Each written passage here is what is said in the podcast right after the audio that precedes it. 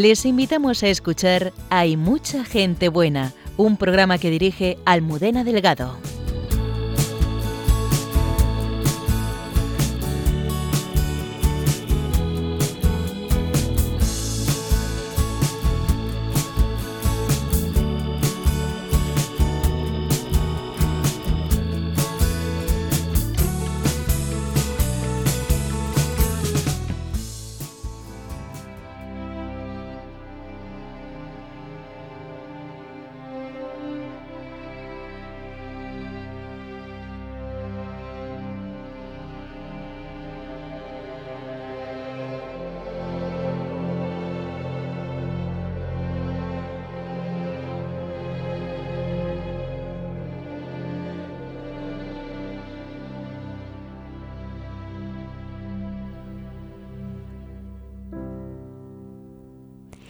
Buenas noches, bienvenidos al programa de Mucha Gente Buena.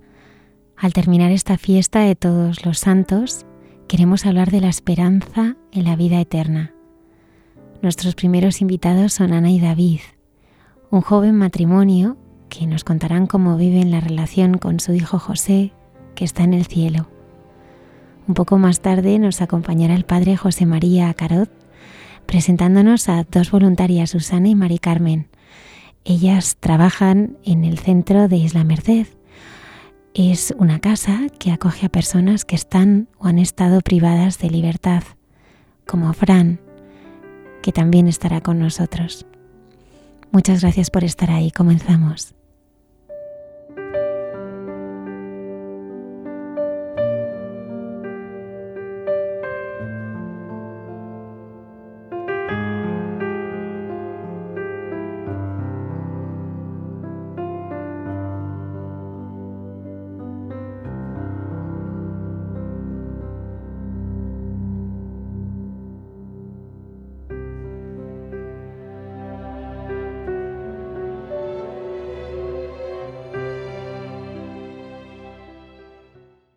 Como habíamos adelantado al principio del programa, esta noche nos acompañan David y Ana. Pertenecen a la comunidad del Camino Neocatecumenal, están casados desde hace casi cinco años y tienen cuatro hijos. Buenas noches. Hola, buenas Hola, noches. buenas noches. Bienvenidos. Muchas, Muchas gracias. gracias. David, ¿tú siempre has tenido fe? Bueno, la verdad es que yo vengo de una familia que, que es verdad que tradicionalmente siempre me han educado en la fe. Pero también es cierto que después de hacer bueno, las catequesis de la primera comunión y hacer la primera comunión, pues tuve una época en la que pues no tenía fe, entonces no, no asistía, pues no tenía relación con, con la iglesia y no tenía ninguna relación con el Señor. Y sí que fue, bueno, fueron varios años hasta que, pues a través de un sacerdote que, que vino nuevo al instituto donde yo estudiaba, eh, nos invitó a hacer unas, unas catequesis para, para hacer la confirmación, que a mí me, me lo habían dicho ya varias veces, ¿no? Pero siempre había dicho que, por diferentes circunstancias, siempre había dicho que no, y este sacerdote me consiguió enganchar un poco, pues, yo siempre digo que ofreciéndome como una oferta, ¿no? Diciendo, pues, si en, cuatro meses puedes hacer la confirmación, y a mí eso me, en- me enganchó. Eh, y bueno, luego también a través de, de muchas actividades deportivas que, que, que- que iban también ligadas, ¿no? que, que realizábamos con jóvenes a través de la acción católica. Y entonces, pues eso me enganchó para, para empezar a ir a esas catequesis de confirmación y, fue con 18, casi 18 años cuando hice la confirmación, cuando volví otra vez a... O, o empecé, ¿no? Más bien a, a conocer al Señor y, y a vivir pues dentro de la iglesia, que para mí fue, fue un regalo.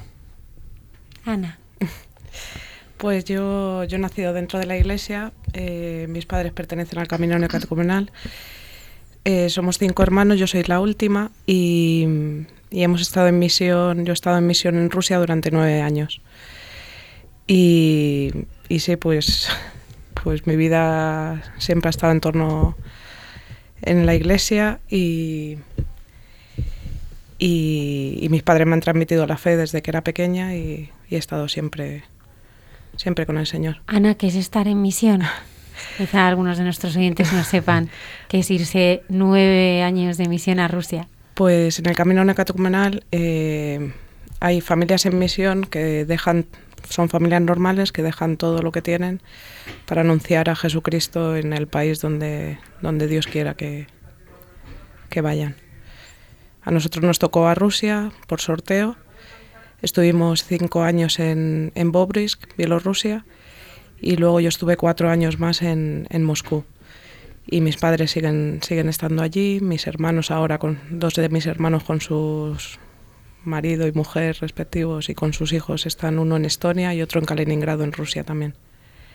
¿Qué hacíais allí, Ana? Pues vivir, vivir como podríamos vivir aquí en, en España o cada uno en su sitio, pero pues dando testimonio de que, de que Dios está vivo y de que Dios estaba con nosotros. Mis padres daban catequesis en las parroquias y nosotros como niños pues simplemente pues vivíamos y ya está. Pero un país diferente, un idioma diferente. una cultura diferente. ¿Cómo fue el cambio? Pues el entrega, ¿no? Sí, el cambio fue, fue bastante duro. Yo me fui con cinco años y, y es verdad que no, no era muy consciente, consciente, de las cosas, pero, pero sí que el cambio pues el idioma no lo entendíamos. Recuerdo mi primer día de colegio, que fui al colegio y no entendía absolutamente nada. Recuerdo que ese día cuando volví a casa estuve con una descomposición tremenda y llorando porque no, no entendía nada. Y no entendía por qué habíamos dejado todas nuestras cosas de España, toda nuestra vida. Mi padre era abogado funcionario del Ayuntamiento de Madrid. Teníamos una vida pues, pues muy buena. Y mis padres viendo el amor de Dios y viendo lo que Dios había hecho por ellos, pues quisieron agradecerle dando su vida, entregando su vida y, llevando una palabra de aliento y una palabra de amor a la gente que no conocía a Dios. Fue difícil también el hecho de que allí casi todos son ortodoxos, estaba pues todo el tema del comunismo, y, pero el Señor fue abriendo caminos y, y la gente pues se iba acercando a la Iglesia Católica, muchos se convertían y Ana, hablas del Señor como si fuera alguien que, que está muy cerca de ti. Es que está muy cerca de mí. Sí. O sea, yo al Señor lo vivo, o sea, lo noto como alguien que está conmigo, que, que está vivo, que ha resucitado y que, y que está conmigo en todos los acontecimientos que yo, que yo hago cada día. Es, alguien, es el que me consuela, el que me ayuda, el que me guía, el que me acompaña. Mi vida no tiene sentido si, si Dios no existiera. ¿Cómo conociste a David? Pues a David le conocí eh, en el colegio donde trabajamos. Eh, yo estaba trabajando allí y, él empezó a trabajar allí y, así nos conocimos. ¿Os casasteis? Nos casamos eh, hace casi cinco años y, y nada, y empezamos a caminar. A caminar juntos, sí. ¿Formasteis una familia? Háblanos de tu familia. Pues a los, a los nueve meses de habernos casado, eh, nació nuestra primera hija María, que fue un regalo impresionante. Después, a los, a los tres meses de, que tenía María, nació nuestro hijo, eh, me quedé embarazada de nuestro hijo Juan Pablo, que también fue un regalo enorme. Y a los tres meses, cuando mi hijo Juan Pablo tenía, nuestro hijo tenía tres meses, me quedé embarazada de, de José. Y, y luego, pues hemos tenido a nuestra hija Ángela. Los niños fueron muy seguidos. Sí, mucho. ¿Cómo os organizabais? Pues la verdad es que en el día a día era un poco, un poco locura. Y aparte yo tengo depresión y los embarazos los tengo bastante malos, me tienen que quitar la, la medicación. Empiezo con muchas contracciones desde el principio. Y la verdad es que pues eh, ha sido un, un, tiempo duro, pero, pero hemos visto cómo el Señor nos ha acompañado siempre, siempre nos ha nos ha ayudado y, nunca me he sentido abandonada, nunca me he sentido sola. Háblanos de tu hijo José. Pues nuestro hijo José, que, ahora está en el cielo y que nos estará escuchando, pues cuando yo me quedé embarazada de, José, recuerdo que, tenía miedo, ¿no? Porque ya teníamos una hija de un año, un hijo de tres meses. Yo no estaba bien del todo con, con la depresión y cuando me enteré que estaba embarazada, la verdad es que no renegaba de él, porque es verdad que ya lo quería, ¿no? O sea, yo al ver que estaba embarazada ya quería ese hijo porque era mío, ¿no? Pero sí que tenía muchísimo miedo de no ser capaz de hacer las cosas, de, de no poder tirar hacia adelante con, con, mis otros hijos, con mi marido, porque al final, pues si una madre está mal, al final la casa está mal y los hijos están mal y el matrimonio está mal y, y todo como que se tambalea. Y yo recuerdo que lo único que le pedí al Señor fue que me ayudara a vivir el día. ¿no? Yo soy una persona que me proyecto siempre en el mañana, siempre estoy pensando eh, qué va a pasar y cómo voy a hacer esto. Y soy muy controladora, me gusta controlarlo todo y, que todo salga bien y muy perfeccionista. Y yo recuerdo que le pedí al Señor que me ayudara a no proyectarme, a vivir cada día sin pensar en el mañana, confiando en el que Él, si Él me había dado ese hijo, me lo había regalado, pues que Él me ayudaría con todo lo demás. ¿Cómo fue ese embarazo? Pues a los 12 meses de, oye, a las 12 semanas de, del embarazo, cuando fuimos a la ecografía, yo recuerdo que todos los, en el embarazo de Juan Pablo y en el de María siempre iba muy nerviosa la ecografía de las 12 semanas, porque es donde te dice pues si los niños tienen malformaciones o si hay algún problema. Y recuerdo que con José pues íbamos tranquilos, teníamos muchísima paz. Y sin embargo, cuando llegamos a la ecografía, eh, empezaron hablar con unos términos que no entendíamos, pero a la vez decían cosas que sí entendíamos, como que no tenía tabique nasal, eh, que tenía los pies zambos, que el fémur era más largo, pues así, muchas cosas. Y entonces yo pues empecé a preocuparme, miraba a David, David también estaba extrañado y, y le pregunté que si pasaba algo y me dijeron que, que no que no me iban a decir nada, que les dejara calcular sus cosas y que ya luego me dirían, nos dirían algo. Estuvieron más de una hora. Yo recuerdo que lloraba, pero, pero sentía paz a la vez. O sea, es una cosa muy extraña. O sea, y, cuando ya terminaron de hacer la ecografía, nos dijeron que, que nuestro hijo no era compatible con la vida, que lo mejor era abortarlo, que no iba a poder sobrevivir y, y ya nos dijeron pues todas las cosas que habían visto. Eh, pensaban que tendría una, una trisomía eh, o síndrome de Down o Edwards. Y mm, aparte de, de, no tener tabique nasal y, y, de tener esa trisomía, tenía un edema generalizado por todo el cuerpo, un tumor en el, en el cuello. Y nos dijeron que lo mejor era abortar, que podíamos hacer una miocentesis para, para, para ver qué más podía tener, pero que lo mejor era que abortáramos. Nosotros nos miramos, recuerdo que nos miramos y dijimos que no íbamos a hacer ninguna prueba invasiva y que no íbamos a hacer nada que pudiera hacer daño a nuestro hijo. Y la respuesta fue que, que el daño ya estaba hecho, que nuestro hijo no era compatible, que ya teníamos dos hijos, que lo mejor era que abortásemos y dejásemos de sufrir. Eh, los dos dijimos que no, nos dijeron que sí, que nos daban tiempo para, para decidirlo y para pensarlo y los dos nos miramos y a la vez dijimos que no teníamos nada que pensar, que íbamos a seguir hacia adelante con nuestro hijo. Eh, la verdad es que cuando, cuando salimos del hospital, pues recuerdo un, un, dolor grande, ¿no? Porque, porque mi hijo estaba enfermo y me habían dicho que, que no era compatible con la vida, pero a la vez sentía una paz enorme porque yo sabía que ese hijo no era mío, o sea, que era un regalo de Dios, que era un don de Dios y que si Dios me la había dado por un tiempo, pues, pues ahí estábamos, ¿no? Para, para hacer lo posible para cuidarle y para acompañarle y para, para dejarnos en manos de Dios. Me dio muchísima paz el Señor, muchísima. Como he dicho antes, yo soy una persona que me que calculo todo el tiempo, que pienso y mañana y esto, y, y veo que el Señor nos ayudó en este tiempo a vivirlo con paz, con, en medio del sufrimiento, pues siempre apoyándonos en el Señor. ¿Cómo se desarrolló ese día? ¿En qué os apoyasteis todo este tiempo? ¿Cómo se desarrolló y, y de dónde sacabais las fuerzas? Pues en la oración. La verdad es que lo que nos salvó fue la oración, tanto en el matrimonio como en la comunidad. En el, en el camino neocatecumenal tenemos varias liturgias, tenemos la celebración de la palabra, donde nos juntamos toda la comunidad a, rezar y, en la Eucaristía también, en los laudes, de, los laudes de por la mañana. Y en la, oración era lo único que, nos consolaba y que nos ayudaba. Cada palabra que abríamos del Evangelio de los salmos, eh, todo nos hablaba, todo nos consolaba, todo nos hacía ver que Dios estaba vivo, que estaba con nosotros. Mm, cuando íbamos al, hospital, las siguientes ecografías nos decían todo el tiempo pues, que había que abortarlo, que cada vez estaba peor. Y una amiga nuestra, mamá del cole, también ginecóloga, nos ayudó muchísimo.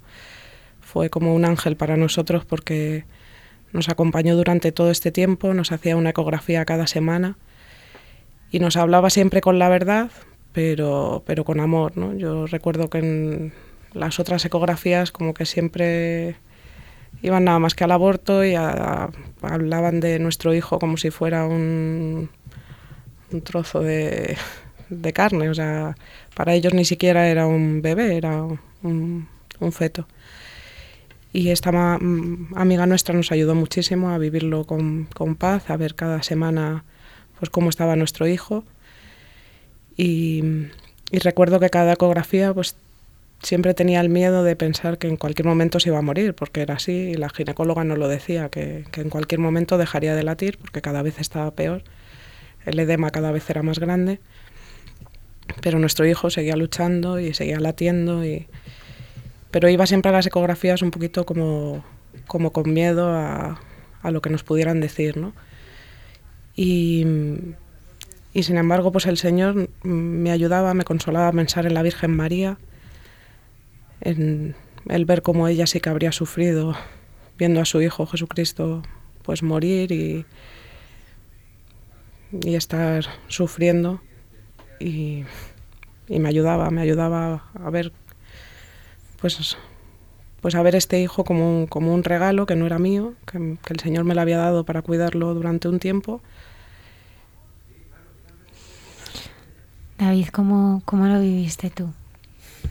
Bueno, la verdad es que es complicado explicarlo mejor de lo que de lo que lo ha hecho Ana, ¿no? Porque es verdad que pero también a la vez es cierto que, que lo vivimos de forma algo diferente, porque eh, bueno, fueron, es verdad que fueron semanas de un sufrimiento enorme, porque lo que ha contado Ana, cada semana íbamos al ginecólogo, pues, y no sabíamos qué noticia nos íbamos a encontrar, y eso generaba, pues, incertidumbre y generaba sufrimiento.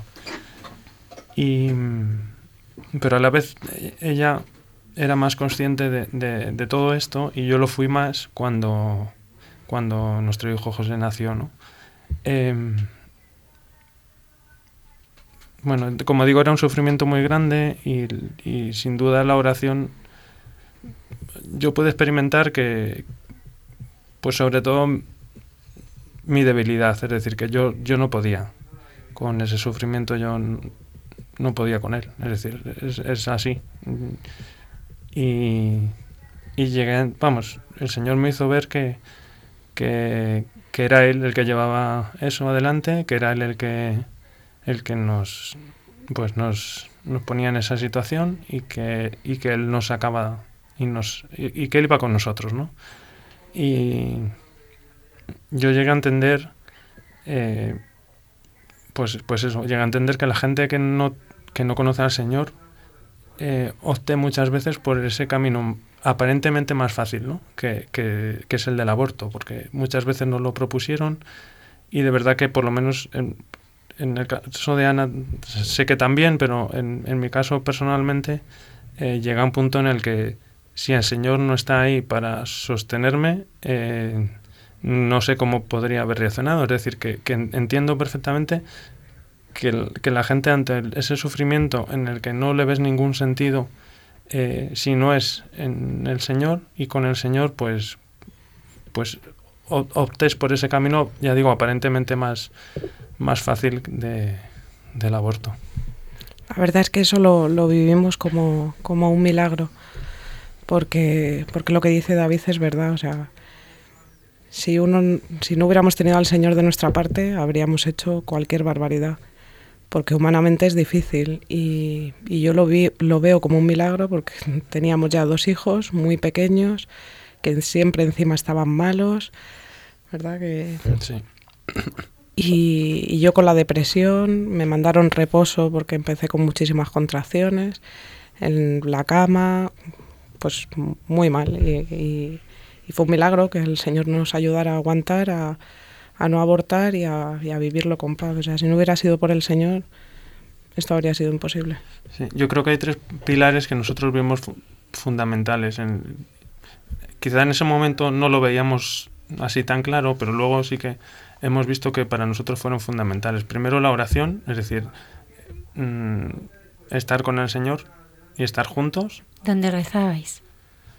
En cualquier parte. En casa, en el coche, en la iglesia, ante el Santísimo. ¿Cómo era vuestra oración? ¿Era una oración de súplica?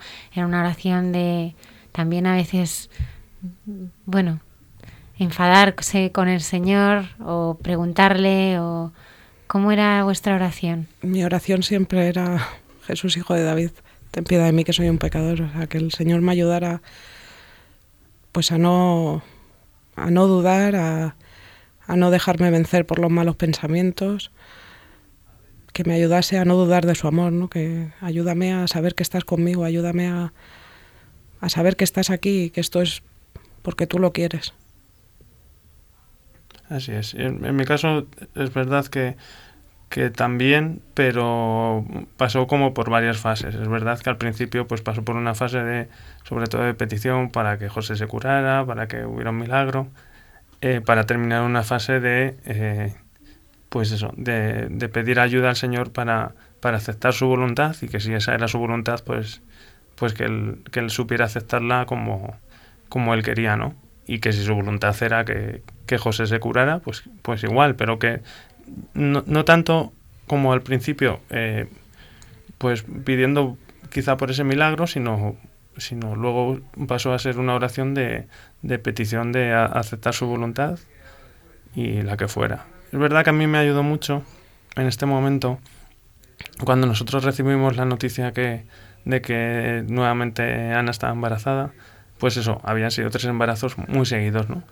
Y hubo una persona que cuando, se la, cuando le dijimos esta noticia, bueno, una persona no, nuestro jefe, el director del colegio donde trabajamos, eh, es, que a mí me parece importante contarlo porque, porque a mí me ayudó mucho. Es decir, fuimos, mm, fuimos un verano, después del verano de habernos casado, fuimos a darle la noticia, vamos a tener nuestro primer hijo. Al verano siguiente fuimos nuevamente, vamos a tener nuestro segundo hijo. Y cuando fuimos al tercer verano, los dos juntos, pues ya, ya sabía por dónde, por dónde iban los tiros, ¿no? Y a mí me ayudó una frase que, que nos dijo, que dijo, eh, enhorabuena, eh, un nuevo ciudadano del cielo. Y yo en ese momento, pues la verdad que pues, tampoco me detuve en ello, pero pero más adelante fue una frase que, que a mí rezando y, pues escrutando la Biblia y viendo diferentes lecturas, pues, pues me ayudó mucho esta, esta frase. ¿no? Y que al final es así, es decir, estamos creados para ir al cielo y nuestro hijo José pues, pues ya está allí. Entonces es así, ¿no? Y con la corta vida que, que él ha tenido, pues pues ha conseguido ya lo que, a lo que todos estamos llamados a alcanzar, ¿no? David, hablabas de este primer pilar que era la oración. ¿Qué otros pilares os sostuvieron durante este tiempo? Pues yo creo que un segundo pilar importante fue la, el acompañamiento de las personas que tenemos, teníamos alrededor de nosotros, ¿no? Es decir, la familia, eh, la gente que estaba rezando por nosotros, eh, eso fue fundamental. No solo nuestra oración personal, que como decía al principio, sino todo ese acompañamiento de la gente que al final ante un momento de tanto sufrimiento, pues, pues ayuda mucho, ¿no? Ayuda mucho, pues por supuesto esa oración, pero también esos pequeños detalles de la gente que nos, que nos rodeaba. Pues compañeros del trabajo, amigos, familiares. y yo creo que eso también fue muy importante. ¿Y el tercero? Y el tercer, em, digamos, punto que, que yo ahora, se me ha ido, la verdad es que no. el tercer punto que, que consideramos importante eh, o, que, o que nos ayudó ¿no? a esto, como he dicho, el primero, pues la, nuestra oración, eh, el acompañamiento, y perdón que no lo recordaba, pero el tercer punto que creo que es muy importante también, y lo ha comentado antes mi mujer, lo ha comentado Ana, es el tema de lo que nos ayudó esta ginecóloga eh, que nosotros conocimos por, como madre del colegio y que creo que también el aspecto médico es fundamental, ¿no? Porque con quién te encuentras a la hora de, de realizar, bueno, pues cuando vas a realizar estas, estas pruebas ginecológicas y cuál es su atención, ya, ya no su cercanía o su posible amistad que luego con esta mujer pues nosotros hemos tenido, sino, sino simplemente pues su, su saber estar, su profesionalidad, su... Ese hablar en verdad pero con amor, Eso es. hablar en verdad pero con cariño, que es tan importante. Eso es fundamental porque, porque ya fue una de las cosas que, pues, que nos hizo sufrir mucho, ¿no? La hora de, de cómo nos transmitieron la noticia por primera vez. Ana no, no la ha contado con detalle, pero la primera ecografía estuvimos mm, cerca de una hora, si lo has dicho, una hora, una hora y media. Y claro, pues eso es mu- mucha tensión, mucho sufrimiento. También cuando, cuando nos hacían las, las ecografías, eh, parecíamos como los monos de feria, porque allí llamaban a, a todo el mundo para que vinieran a ver lo que le pasaba a nuestro hijo y para que vieran, como, lo veían como solo como algo médico, entonces llamaban a un montón de médicos y a gente que estaba estudiando para que lo vieran y mira esto y mira lo otro, entonces ellos- nosotros estábamos allí, nuestro hijo y ellos nada más que viendo pues las mediciones y fíjate y le falta esto y mira cómo tiene, o sea, con muy muy poco tacto y sobre todo sin darle la dignidad que tenía nuestro hijo, ¿no? Que era una persona y nosotros también.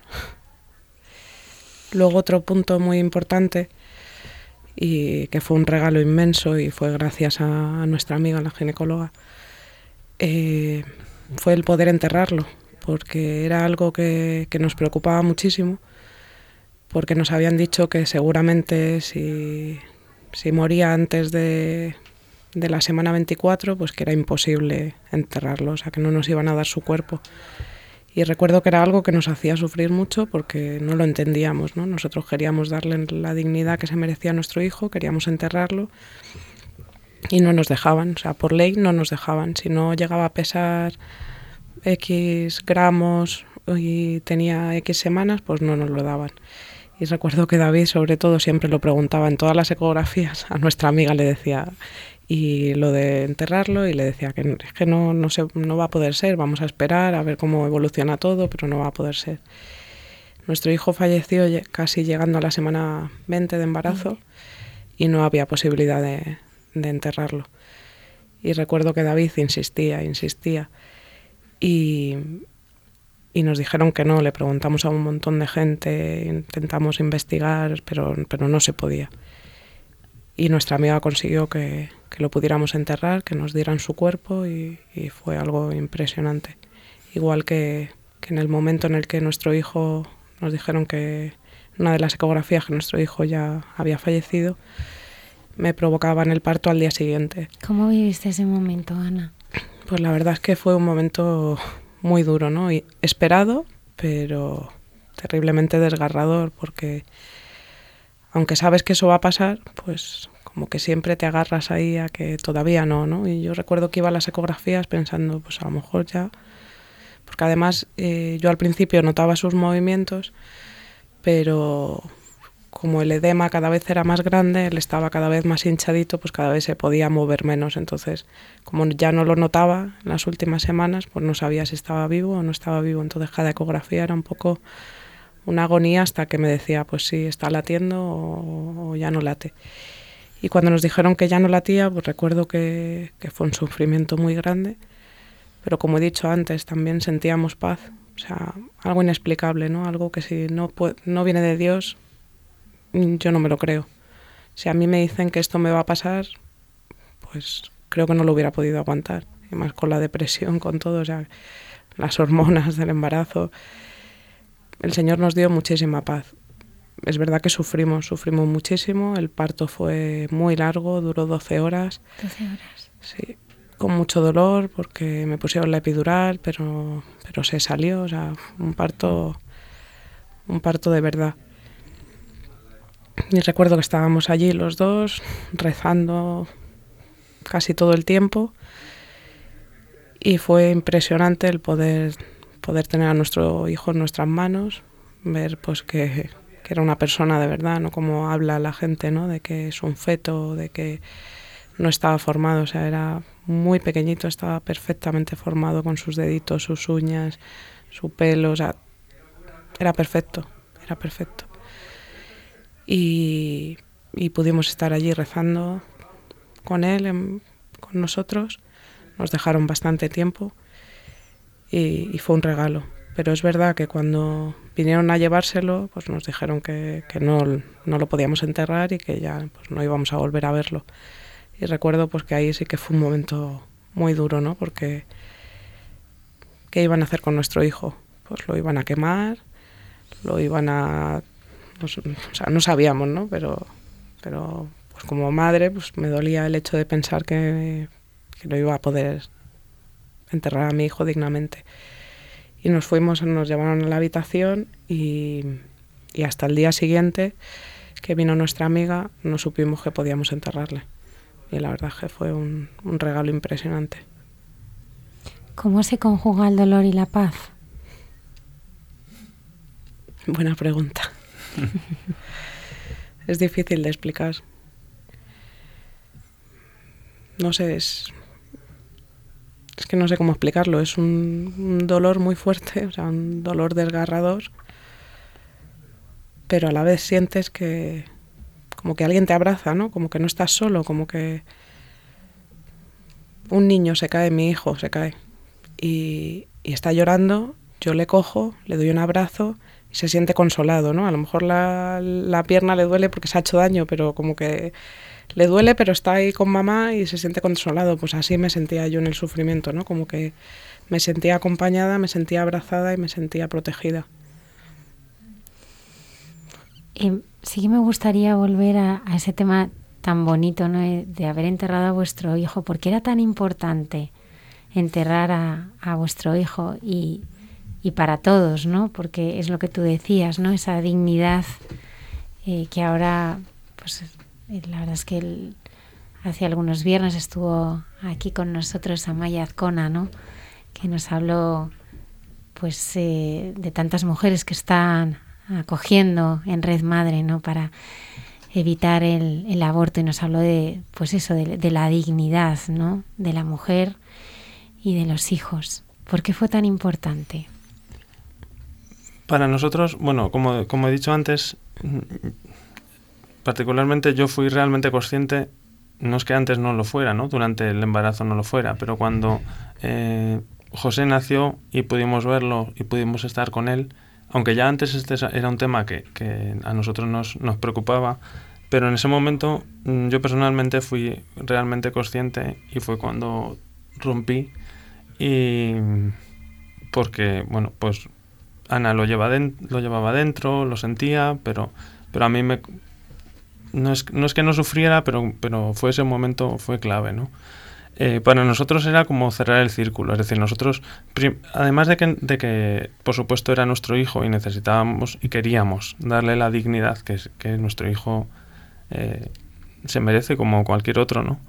Eh, no por nacer antes o por nacer después, es, es que es así. Em, además para nosotros era cerrar, cerrar un círculo y, y, y poder pues también eh, de esa forma transmitírselo a, nuestros otros hijos. Es decir, nosotros ahora con frecuencia eh, pues vamos al cementerio y rezamos en la tumba de nuestro hijo José y se lo explicamos a pues eso, a nuestros otros hijos y hablamos de ello y, y, creo que esto para nosotros era, era muy importante y fue, fue un punto clave y fue un punto eh, bastante complicado y, yo creo que fue un milagro porque, porque todo eran mm, no lo sentimos pero no se puede, no lo sentimos pero no se puede, no lo eh, incluso cuando, como decía Ana, cuando se lo llevaron era mm, pues mm, ya está, hasta aquí es, hasta aquí y nosotros, bueno, pues el Señor nos concedió no, no perder esa esperanza y de hecho la mañana siguiente cuando la ginecóloga que llevaba el, esta ginecóloga nuestra que llevaba el embarazo pasó por la puerta de la habitación empezó a preguntar, ¿no? Lo, lo normal también, pues, ¿cómo estás? ¿Cómo te encuentras? ¿Qué tal la noche? Y nuestra única pregunta fue, ¿pero lo podemos enterrar o no lo podemos enterrar? E-, era nuestra única preocupación. Ana, Ana, tenía muchos dolores, tal, pero en ese momento, y cuando nos dijo sí, dijo sí, pero bueno, y luego nos contó alguna cosa, pero bueno, ya era sí, ¿no? Y eso para nosotros fue un alivio muy grande y fue una, fue una alegría enorme. Es verdad que antes preguntabas cómo se puede compaginar esta paz con, con, el, dolor. Con el, dolor. Ya no solo es, es paz, sino que en, en nosotros eh, el Señor nos ha regalado a través de esto unos, unas gracias, unos dones enormes, especialmente para nuestro matrimonio.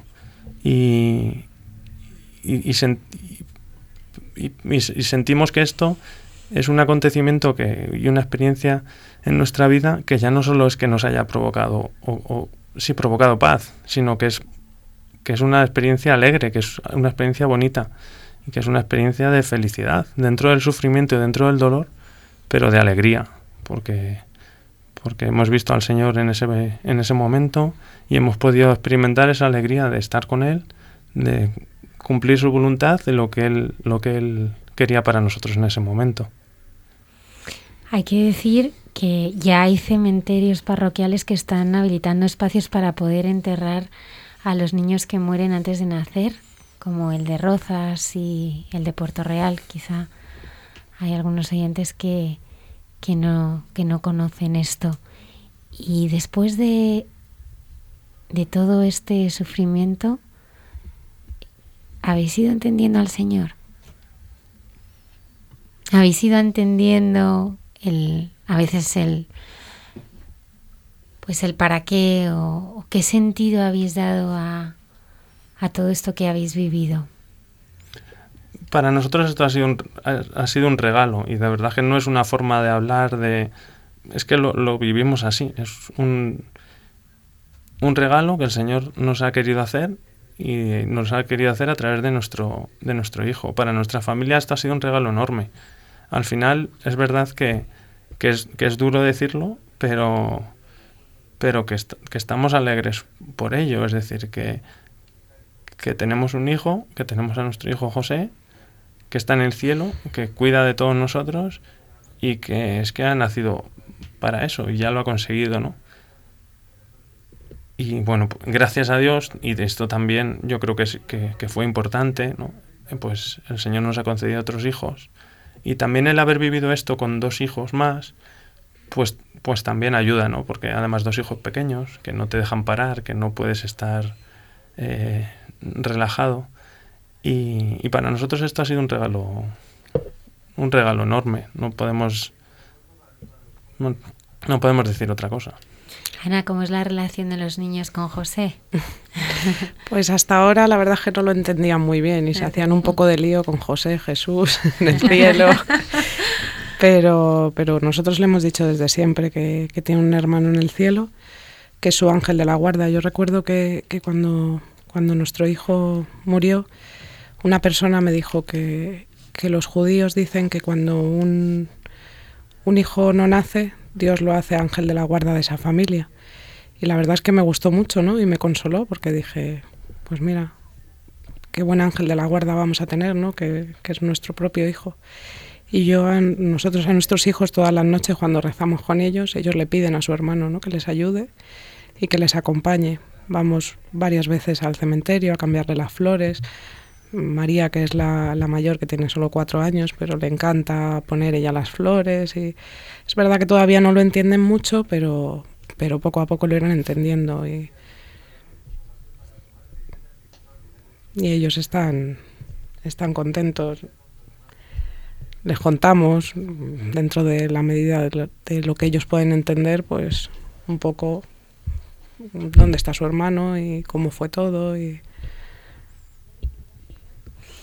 Este verano habéis estado muy cerca del Papa Francisco. ¿Cómo ha sido esa experiencia? La verdad es que ha sido, ha sido un regalo. ¿no?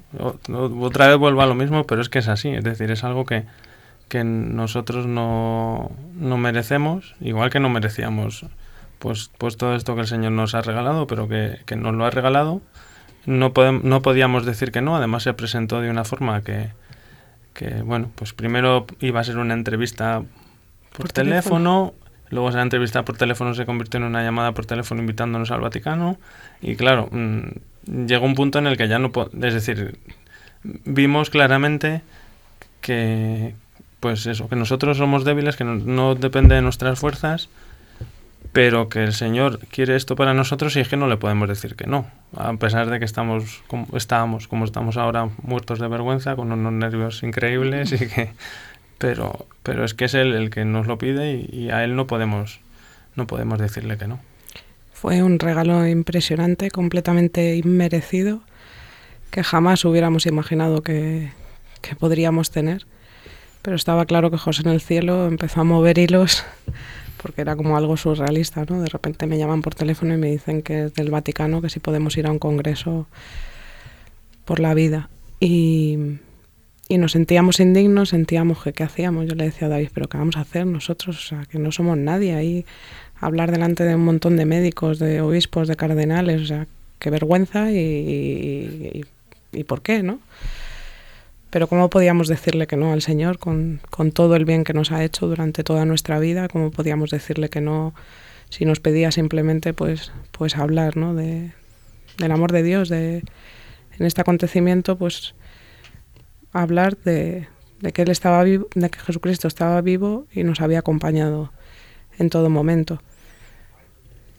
Fue un regalo también enorme poder escuchar otras bueno, muchas ponencias eran médicas, ¿no? Y, es verdad que eso nos ayudó, pero también había muchas que eran experiencias de otros matrimonios que habían vivido no casos similares, pero sí parecidos. En algunos casos habían nacido los hijos, en algunos casos los hijos estaban sanos, en otros habían fallecido al poco de nacer. Entonces, todas, escuchar todas estas experiencias, ver también pues esa unidad de la iglesia de pues 400 personas en un auditorio, traducciones en seis idiomas, creo, diferentes, eh, gente de todo el mundo, eh, pues ver esa unidad también de la iglesia a nosotros personalmente nos ayudó también también mucho, ¿no? Y bueno, luego detalles que como poder saludar saludar personalmente al, al Papa Francisco o bueno, pues un, montón de detalles más que el, que el Señor tuvo con nosotros, ¿no? Por ejemplo, eh, nosotros tenemos mucha devoción a San Juan Pablo II y bueno, pues por, por cómo iba el Congreso y demás, eh, y, los horarios que es verdad que eran apretados, pues no teníamos mucho tiempo para, para acercarnos a... nos queríamos acercar a rezar delante de su tumba y también ahí pues el Señor nos hizo el regalo de que justo por llevar la acreditación nos pasaron, nos, nos colaron, no tuvimos que hacer esperar todo ese tiempo y pudimos disfrutar pues prácticamente solos delante de la tumba de San Juan Pablo II. Unos minutos, tampoco fue mucho, pero, pero unos minutos allí rezando eh, delante de él. Y la verdad es que, bueno, pues el congreso y, la experiencia de estos días en Roma estuvo llena de, detalles de este tipo. Eh, fue un regalo también porque, como hemos dicho, llevamos cinco años, casi cinco años casados y nunca habíamos tenido un momento para estar solos, entre embarazo, embarazo, embarazo, los niños, pues, y que fuéramos a Roma los dos solos, cinco días a disfrutar. Estábamos en el Congreso, pero también teníamos ratos para estar juntos, para hablar, para descansar, para reír, para pasear, para... La verdad es que fue como un, regalo, una mini luna de miel otra vez, que nos ayudó muchísimo, muchísimo en el matrimonio y en todo. ¿Cómo ha fortalecido vuestro matrimonio todo esto que habéis vivido? Pues ¿Habéis sentido que el Señor también os ha bendecido ahí? Pues sí, yo creo que sí. Yo creo que, todo sufrimiento te une o te separa, ¿no? Y, y el Señor nos ha hecho pues que nos unamos cada día más, que nos queramos más, que nos comprendamos más, porque al final uno ama más a la otra persona, yo creo, cuando la conoce y por, cuando sabes por qué sufre, ¿no?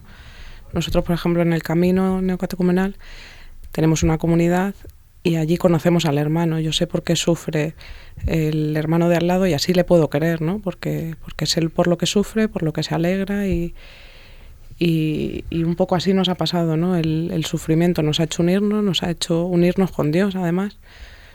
Y, y yo creo que nuestro matrimonio ahora pues es, pues es más fuerte, porque con el sufrimiento y con todo el trajín de los niños, de todo, pues al final uno no tiene tanto tiempo para mirarse a sí mismo, que muchas veces, o por lo menos yo, mm, a mí me pasa eh, que si me miro a mí misma y solo pienso en lo que a mí me apetece y en darme gusto al cuerpo y en vivir para mí, pues eso me hace separarme de mi marido, ¿no? O sea, separarme en el sentido de que como solo me miro a mí, pues no pienso en lo que mi marido necesita o, y el sufrimiento de verle a él sufrir o él verme a mí, pues al final te hace que te unas, que, que pues estés pendiente, que estés acompañando, que no sé. En este camino eh, pues hay una mujer que de manera escondida y silenciosa habrá estado muy cerca de vosotros. No sé si os pasará, pero yo en los momentos de mayor sufrimiento pues siempre acudo a, a la Madre, ¿no? A, a, la Virgen. ¿Cómo la habéis sentido a ella durante todo, todo este tiempo? Pues a mí, como he dicho antes, me ha consolado muchísimo pensar en, la Virgen María y yo le pedía que, por favor que me, que me ayudase a querer a mi hijo como, como ella había querido, ¿no? Y que me ayudase a guardar todas las cosas que yo no entendía en mi corazón, a no revelarme. Yo le decía, ayúdame a, guardarlo en mi corazón, a no pensar por qué a mí o por qué tiene que ser esto así o por qué, por qué otro hijo. O sea, yo cada vez que me venía un, un pequeño pensamiento le pedía a la Virgen que me ayudara a guardarlo en mi corazón y sentía paz, sentía muchísima paz. Ahora, ¿cómo es vuestra vida de fe y, de oración? ¿Qué tiempo de vuestro día le dedicáis a, estar con el Señor? Eh, como después de, de, de, una experiencia tan intensa como esa, a veces luego se vuelve a la rutina, los trabajos, los niños. Eh, seguís teniendo tiempo junto con la comunidad para mirar, mirarle a él, estar con él, compartir intimidad con él? Pues por desgracia, no el tiempo que, nos gustaría o que deberíamos, ¿no? Por lo que tú dices, el trajín del día a día y todas las mañanas rezamos laudes juntos y eso nos ayuda, ¿no? A empezar la mañana, la mañana con, con otra mira, a empezar la mañana pues con, con los ojos puestos en el Señor y, y luego pues vamos a la palabra, a la Eucaristía todos los sábados por la noche y luego pues momentos de oración con los niños, tenemos todas las noches rezamos con ellos, eh, en algún ratito pues antes de dormir sobre todo que ya los niños no están por medio, pues ahí cada uno tenemos nuestra oración un poco más íntima antes de dormir. Sí, así es, es como lo ha explicado Ana, ¿no? Eh, es verdad que en estos momentos de sufrimiento como el que como el que hemos vi como el que vivimos pues es verdad que te unen en oración y, quizás son momentos en los que vives como más intensamente esta oración y luego pues es verdad que el día a día por lo menos en mi caso pues a veces a veces te hace relajarte más a veces te hace relajarte menos pero es verdad que, que esta experiencia que, que nosotros tuvimos con, de nuestro hijo José eh, en este sentido no, nos ayudó mucho a eso a saber a, a conocer y a, y a, vivir la oración, pues sobre todo la oración juntos, ¿no? que, que no, nos ayudó mucho, pero también a ver la importancia que tiene, que tiene la oración en, del día a día, ¿no? que, que al final sin, sin, sin esa oración, pues, pues aunque los problemas o las dificultades o los sufrimientos sean menores o parezcan menores que, que este sufrimiento concreto del que hemos hablado, el nacimiento y la muerte de nuestro hijo José, eh, pero al final el día a día, si no lo sostiene el Señor y, en cada una de las pequeñas cosas que, que, vas haciendo, pues, pues es que no vale, no vale para nada. Y además que teníamos la necesidad de, de, de rezar, o sea, yo recuerdo que en los momentos más así, cuando estaba de baja, que David estaba trabajando y los niños en el colegio, pues... Eh, recuerdo que me ponía a rezar el rosario una y otra vez, una y otra vez, y muchas veces pues no tenía fuerzas y me ponía pues en Radio María o, o los salmos del camino para que para que me dieran paz.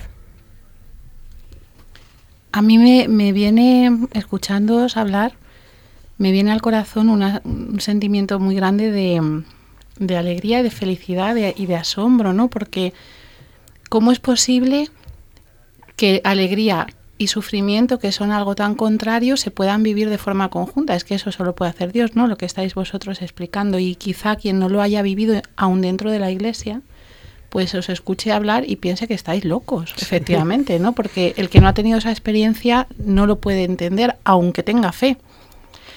Yo me imagino ahora que os está escuchando, pues a lo mejor alguna muchacha joven, alguna madre que está en una situación como la que vosotros habéis vivido, que está sufriendo esa frialdad del hospital, esa condena a, seguir por un único camino que es el del aborto, que no ve salida, que no ha conocido a Cristo o le conoce muy por encima. Y te imagino a ti, Ana, de madre a madre con ella. ¿Qué le dices? Pues que no tenga miedo, que, que su hijo como el mío, pues a lo mejor está simplemente creado para la vida eterna, si es que tiene algún problema y si él quiere abortar por, por cualquier otra, otra razón, no sé, yo le diría que, que ya es su hijo, que, que se agarre a la oración, que se agarre a la iglesia, que vaya a pedir ayuda, que, que hable con algún sacerdote, que,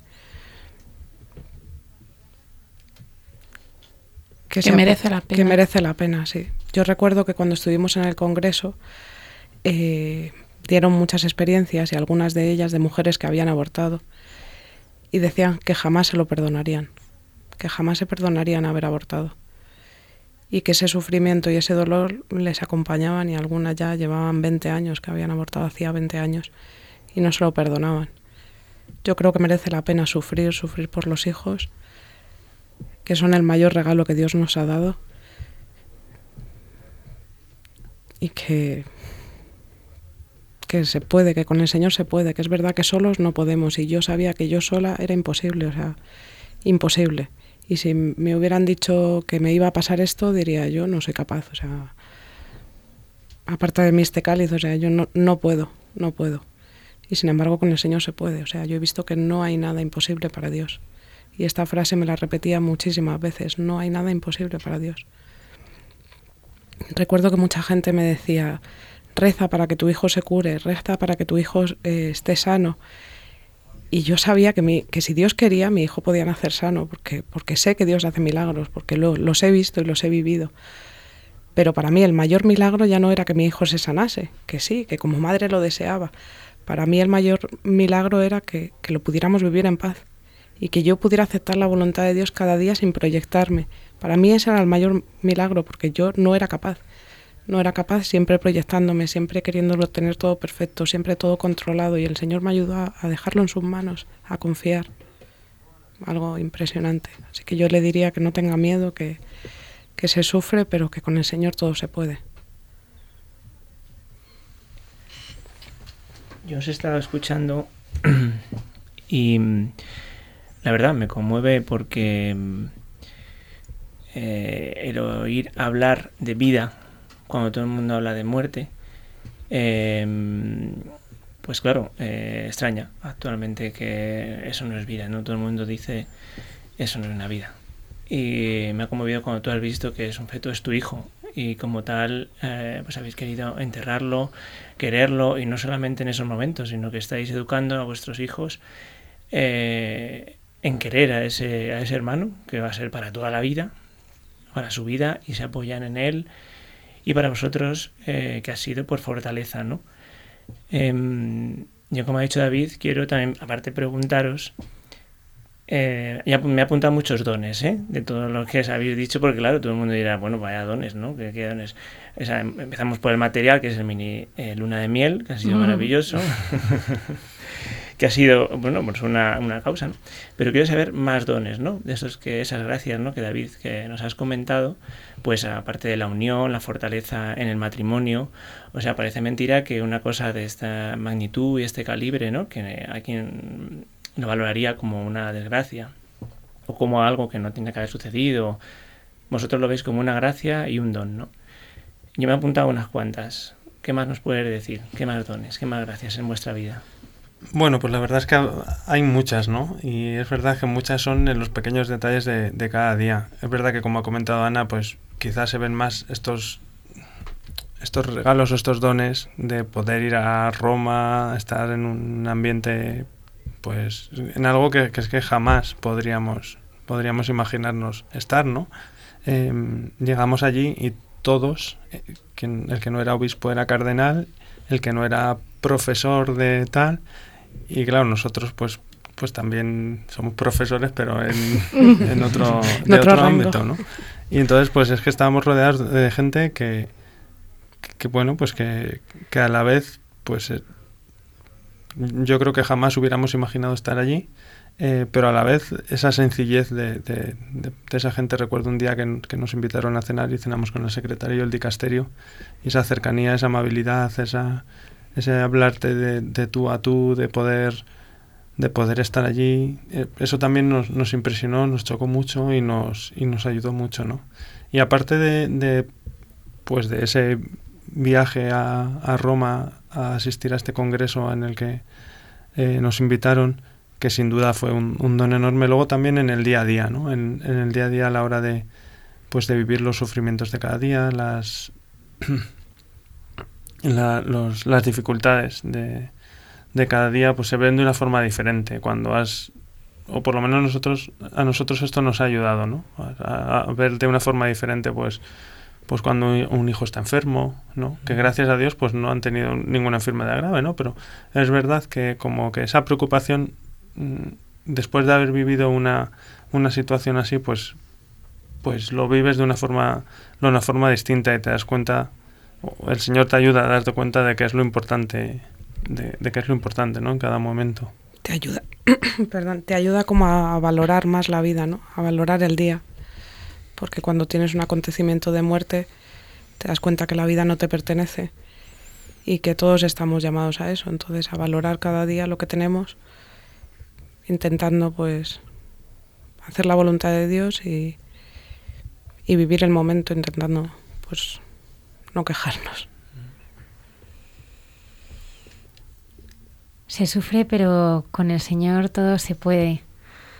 Muchas gracias por habernos eh, ayudado a confiar, ¿no? Porque yo creo que al final, lo que tú decías, ¿no, Ana? Que, el, mayor regalo ha sido pues aceptar todo lo que el Señor ha querido hacer en vuestras vidas, pues con un corazón manso y humilde. Y yo pensaba también lo felices que habéis hecho al Señor, o sea, habéis sido su consuelo, su alegría, su su descanso. Ojalá pudiéramos nosotros en nuestra vida ser un poquito como, como vosotros, pero si nos metemos este año además que estamos celebrando el centenario del Sagrado Corazón de Jesús, ¿no?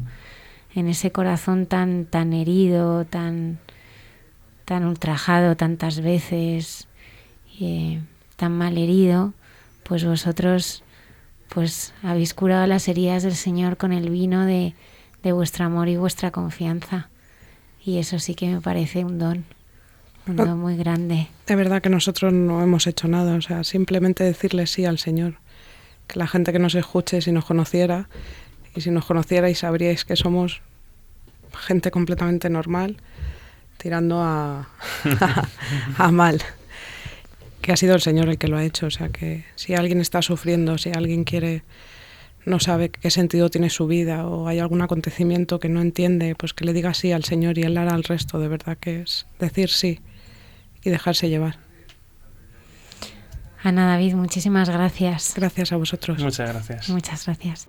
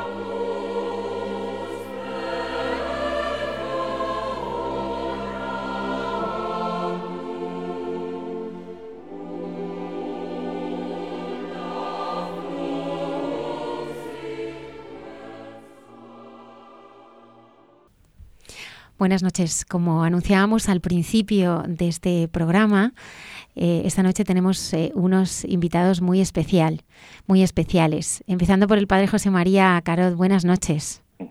Buenas noches, Almudena. Muchas gracias por quedarte después de Libertad a los cautivos con nosotros. Bueno, esto es sesión continua. Sesión continua. El padre José María Carot lleva muchísimos años en esta casa, es eh, sacerdote mercedario y eh, presenta eh, mm, todos los viernes de 11 a 12 de la, de la noche el programa Libertad a los cautivos. ¿Cuántos años ya, José María? Pues desde el año 2006, o sea, creo que eso significa que son 13 años.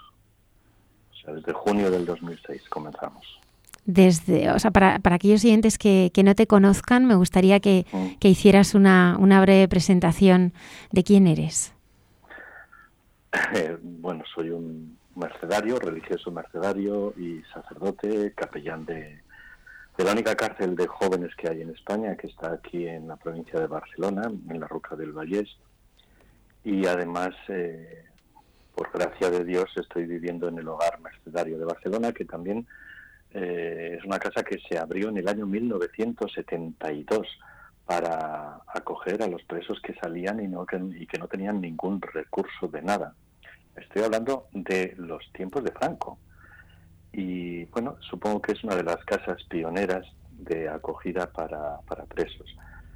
Y el programa Libertad a los cautivos comenzó en el, bueno, nosotros comenzamos en el año 2006, eh, Libertad a los cautivos se inició en Radio María la semana siguiente de, abrir la emisora en, Madrid. Pero en el año 2006, pues eh, bueno, tomamos el, relevo y con el equipo de voluntarios de Pastora Penitenciaria de, Barcelona, especialmente de la cárcel de jóvenes, pues vamos presentándonos en antena todos los viernes de 11 a 12 de la noche y queremos dar a conocer lo que es la realidad de la cárcel en la cárcel eh, no solamente son funcionarios y presos, también hay educadores, hay víctimas, hay familias, hay jueces, juzgados de vigilancia, defensores del pueblo, abogados, abogados de oficio, abogados de pago, mm. eh, juntas de tratamiento. Bueno, eh, podríamos estar casi un cuarto de hora diciendo tantas vidas como están detrás de la cárcel pero sobre todo centramos nuestra atención en los presos, en sus familias y en las, en las víctimas en lo que podemos. En la última etapa se ha, se ha comenzado un momento muy hermoso y es que prácticamente hay 15 minutos cada programa en que las familias dejan mensajes para los presos a través del número de teléfono de WhatsApp y dejan estos mensajes de un minuto y es una gozada por la experiencia que nos cuentan después los presos cuando salen en libertad, el poder hacer de puente para, para la familia y para los seres, para los seres queridos de, los presos y de las presas. Pues esta noche eh, hay mucha gente buena, es una continuación de Libertad a los cautivos, porque tenemos eh, a Francisco Manuel Piñero Escudero, él nació en Canarias, actualmente es residente del CIS Josefina Aldecoa en Navalcarnero. Está en un proceso muy profundo de cambio personal, ha dejado atrás el mundo de la drogodependencia y hace frente ya a la última parte de su condena. Disfruta de un tercer grado y permisos penitenciarios en el centro de acogida la Merced de la Asociación entre Pinto y Valdemoro y está en espera de dar un paso más hacia su libertad. Buenas noches, Fran. Eh, buenas noches a, a usted, a don José María, a todos los oyentes. En primer lugar, pues agradecer que se nos dé este espacio, a mí en concreto para exponer mi experiencia y, y también para, para, dar el punto de vista de, de, todos los compañeros que no lo pueden dar y un poco quitar los estereotipos que hay de, de la sociedad hacia la gente que estamos presos también. Pues Fran, es un regalo que estés aquí esta noche con nosotros y, y te va a escuchar muchísima gente y a partir de ahora, y es lo que te decía al empezar el programa, no sabes la cantidad de gente, eres el niño mimado ya de Radio María, que va a rezar por ti. Está también con nosotros eh, Carmen Guardia Rojas, eh, con una sonrisa infinita, que es la presidenta y fundadora de la Asociación Entre Pinto y Valdemoro cuyo centro de acogida es La Merced, acoge a personas que están o han estado privadas de libertad desde el 2009 y anteriormente en dos pisos de acogida en Alcorcón. Ella es voluntaria de pastoral penitenciaria desde hace 23 años. Buenas noches. ¿Cuánto tiempo, Carmen? Muchísimo tiempo. La verdad que es que fue un momento, no sé, antes hablando contigo decías, ¿qué experiencia tienes? Yo, la experiencia que me llevó a la, cárcel, a ser eh, voluntaria de la pastoral penitenciaria, fue un momento duro de mi vida. Un momento muy, muy, muy mal de enfermedades, de dinero, en fin, un momento muy malo tuve tanta ayuda que dije, yo esa ayuda, esa, esa sensación tan, ¿cómo te voy a decir?, tan profunda, tenía que hacerla con los demás. Y dije, ¿dónde, dónde puede ser? Y en esto que llegó, pues Pablo, con una serie de voluntarios que acababan de empezar en la cárcel de Valdemoro, a dar un poco de testimonio a la parroquia donde yo trabajaba de, vamos, trabajaba, o era voluntaria catequista. Y me enrolé me enrolé y ya desde entonces no he podido dejarlo. Lo siento, pero y mira que ha, habido momentos que, han sido pues malos, eh, de enfermedades, de crecer los hijos, etcétera, etcétera. Pero no, has podido dejarlo. No he podido dejarlo. No. Nos acompaña también Susana Cano Gallardo, ya es directora del Centro de Acogida Isla Merced, eh, de la Asociación también Entre Pinto y Valdemoro, es educadora social, trabajadora y voluntaria en el ámbito penitenciario desde hace ya 12 años. Ya unos poquitos. Buenas noches, Almudena. Muchas gracias por estar aquí. A vosotros por invitarnos siempre y por permitirnos dar voz a este ámbito tan desconocido para la sociedad. Y tan importante. Y tan importante. Fran. Hola. Volvemos contigo. háblame un poco de ti, háblame de ti, de tu familia, de tu vida. ¿Cómo, cómo, ha sido, Fran? En realidad, eh, mi infancia ha sido hasta un punto de llegar a la adolescencia, pues bastante, la verdad, cómoda. Mi, mi familia ha sido una familia unida, así que hubo en mi vida un, hecho muy concreto que fue el divorcio de mis padres y, yo me quedé un poco en la calle y sin, sin el cariño de uno y sin la presencia del otro y un poco eh, tirando de la calle de lo que conocía. Entonces me metí en el mundo de las drogas muy temprano y de, ahí hasta ahora ha sido ir dando tumbos, dando tumbos, eh, no respetando sobre todo respetando a mí y, lo que me iba a prisión, que era no respetar la, las pertenencias de otras personas. Yo estaba en la cárcel por robarle a la gente. Oh. Entonces, sí que ha, habido transformaciones, pero, pero nunca, nunca he terminado de, salir concretamente de ahí. No sé por qué. Eh, estaba tiempos que estaba mejor, que me, lograba estar eh, desenganchado, como decimos pero con el paso del tiempo no volvía lo mismo, porque realmente no, había un, cambio de valores, había cambios de forzados de, la vida, de que estás en prisión y, como decía el padre José María, pues un poco te tienes que adaptar a la rutina que hay porque si no lo pasas más, más peor, ya dentro de lo que es peor estar en la cárcel, si, si no te adaptas un poco a lo que allí llevas, pues lo pasas peor. ¿Cuál es el problema de esta adaptación? Que, que si no hay un cambio, cuando vuelves fuera, eh, vuelves a lo mismo.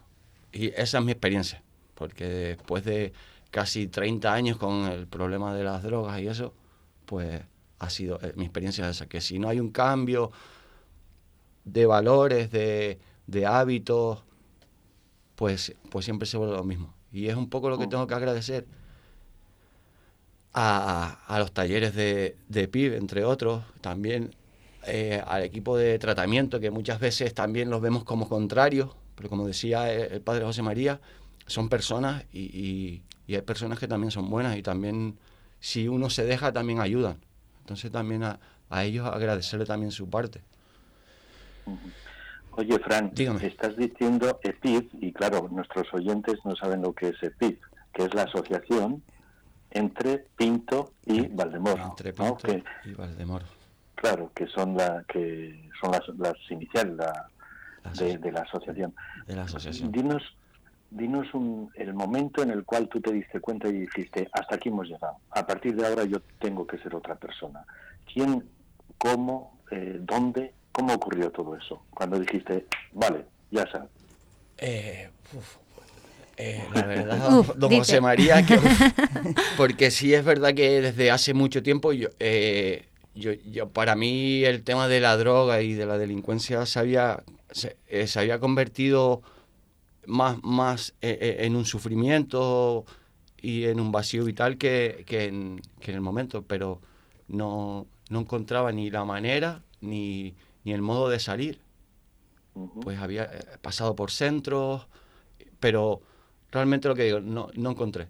Entonces, eh, uno de los pasos que decidí fue salir de, de, de mi hogar, vamos, por decirlo. Sí, sí, de tu casa. Eso, de mi casa, de mi tierra y de todo. Entonces paré aquí en Madrid. Entonces, bueno, transcurriendo la, la, condena, pues siempre que se va pasando unos pasos de condena, de, de tiempo, sobre todo de tiempo y de buen comportamiento y, y de cumplir las normas, pues, pues uno va eh, adquiriendo los beneficios que ofrece el, sistema penitenciario. Pues entonces yo aquí en Madrid, como estaba solo, eh, necesitaba un aval o algo para poder, para poder disfrutar de los permisos, porque no te van a dejar salir si no tienes nadie. Entonces, eh, lo recuerdo que dio la coincidencia en el momento que a mí me correspondía y que yo estaba preguntando dónde podía ir, pues vi un cartel escrito en el tablón de anuncios de que, de que llegaba la asociación EPIP entre Pinto y Valdemoro para dar acogido, acogida a los presos de la prisión de Aranjuez, que hasta ese momento, de hace dos años, pues no iba nadie allí, no en, el tiempo que yo hice. Entonces me decidí a escribirle y, le escribí. Y bueno, ellos vinieron a entrevistarme Mari Carmen y, y, Marga, a quien si me está escuchando le mando muchos besos, muchos saludos, que se recupere muy pronto y que la echamos de menos. Y bueno, entonces ellos me, aceptaron el aval y, y claro, la condición de lo que se hablaba, de que se hacen unos talleres de preparación para, para, para vivir fuera y un poco para lo que se pretende de, la asociación, decir lo que es la asociación. Y entonces, un poco sí que esos talleres me han ayudado a mí a reforzar, a reforzar eh, los valores que, que obligatoriamente ya te tienes que tomar en la cárcel porque es el sistema de vida con el que puedes seguir, pues sí a verlos desde otro, desde otro punto de vista un poco más, más auténtico, más, más profundo, más, más personal. No, no, tanto que, fuera algo obligado para cumplir, como algo que, que sí que, que, me nace y que me satisface ser así. Un poco en, contraposición con lo que había, con lo que había sido hasta, hasta ese momento. Perfecto, perfecto. ahora le llega... Sí, sí, sí, perfecto, perfecto, Fran. Porque ahora, eh, claro, has, nombrado Isla Merced y ahora le preguntamos, le tenemos que preguntar a Mari Carmen. O sea, esos talleres para preparar a la libertad, ¿no? Sí, se llama el taller Vivir sin cadena, taller de preparación para la vida en libertad.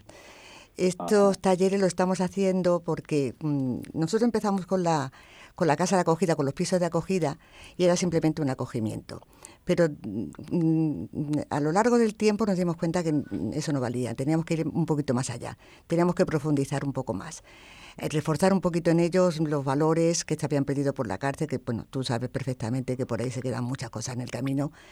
Y iniciamos el taller Vivir sin cadena. Y la verdad que ese taller de preparación para vida y libertad Mm, eh, eh, para nosotros es fundamental, porque es donde realmente vamos conociéndoles a ellos, vamos viendo la forma y cuando ya llegan a la Merced, a la casa, que tú ya sabes que allí eh, cómo se comportan realmente, ya se han trabajado esa serie de valores, esa serie de, de, actitudes y aptitudes que, que, realmente luego vamos a hacer positivamente para la vida en libertad. Y bueno, por Susana, ¿cuántos hay ahora mismo en Isla Merced? Para que nuestros oyentes hagan una idea. ¿Y cuántos acoge la casa, vamos, más o menos? Bueno, pues el centro tiene 19 plazas Y ahora en este momento tenemos a ocho personas viviendo diariamente, entre personas que están en libertad condicional y en libertad total. Eh, tenemos a partir de hoy mismo, porque hoy inaugura su estancia en la casa un chico en tercer grado, que junto con Fran ya son dos, en estancias de tercer grado, que son todos los fines de semana, y los permisos penitenciarios que le correspondan. Y hasta el resto de las 19 plazas pues las ocupamos con los que están en segundo grado, que son los que viven todos los días en la cárcel, eso es, y salen de permiso tres, cuatro, cinco, seis días, depende de lo que les dé la Junta o el juez. Bueno, eh, volvemos a Fran. Oye, Almudena, que tú también tienes que preguntar. ¿eh? A mí es que me encanta escucharte. bueno, Fran, dinos, eh, en todo este recorrido de tu vida, eh, ¿la cárcel te ha ayudado a ser una nueva persona? La cárcel me ha ayudado a ser una nueva... Yo, eh, yo en un momento dado incluso tengo que dar eh, gracias a la cárcel de estar vivo, porque el, el, modo de vida que yo llevaba en la calle era inaguantable y, y como muchas muchas veces se dice, o acabas en la prisión o acabas muerto. Y yo he tenido la suerte, he tenido la suerte entre comillas, de acabar en la, en la cárcel y poder estar hoy hablando aquí. Ajá. Pero ahora, como ya la, cárcel es, el pasado, estamos hablando, me gustaría hablar del futuro, ¿no? Eh, dinos cuál es la meta más importante que tienes ahora mismo. Ahora mismo eh, la, la, meta más importante que tengo pues sería un poco de, de eh, comenzar a vivir eh, te lo puedo decir así, comenzar a vivir. y, comenzar a tener independencia. Bueno, eh, sí, independencia depende, sí, independencia que me la, me la dé, pues, un puesto laboral, eh, no sé, lo que es hacer en una vida normal. Es que no, es que llevo tanto tiempo fuera de esto que es que que he estado sobreviviendo, más bien he estado sobreviviendo y malviviendo que realmente viviendo. Entonces la meta, la meta principal es vivir y, luego más terrenalmente o más prácticamente pues esto conseguir un trabajo, eh, hacer un, un círculo de, amistades, que eso también tengo que, que, desde aquí valorar a, a la gente de PIR, que un poco eh, nos, nos ayudan a, a, mí en concreto y en, sé que en general a aliviar la soledad de, de cuando se sale de la prisión y toda esta historia. Mm. Y, y, eso, ese es el, el, punto principal. Ahora, básicamente me estoy centrando desde el tercer grado a, a meterme en el mercado laboral y, y, em, y empezar a, a, coger un poquito de autonomía, más que de independencia, de autonomía.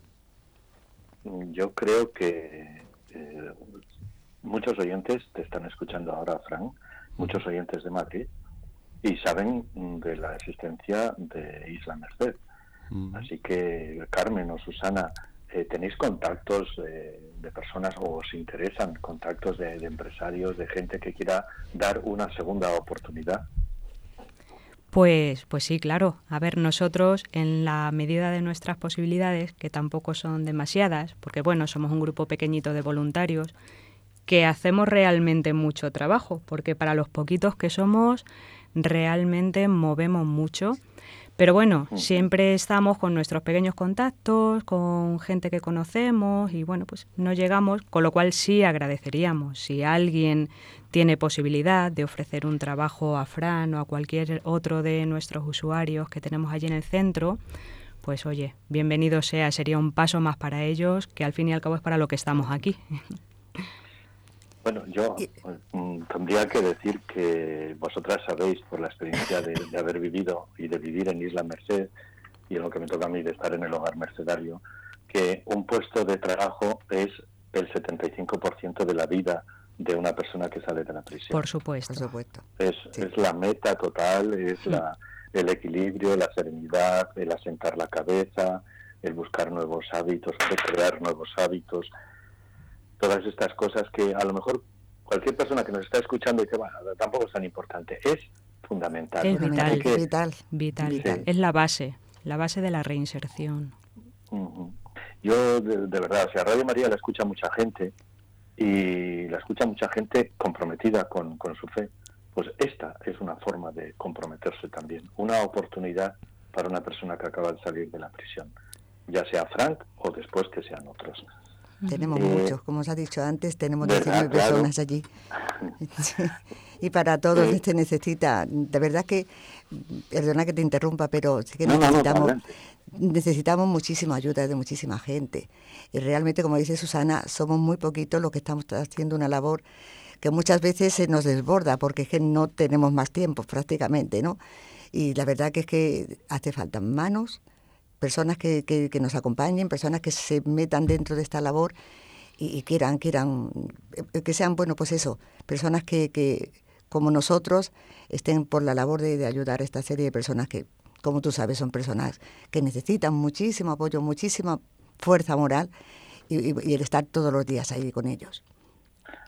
Claro, porque eh, no sé qué manía tienen ahora los gobernantes, los políticos y compañía de que la cárcel es la solución para todos los problemas sociales. Para nada. Para nada. Agrava, agrava todos los problemas sociales. E, es, es, evidente, ¿no?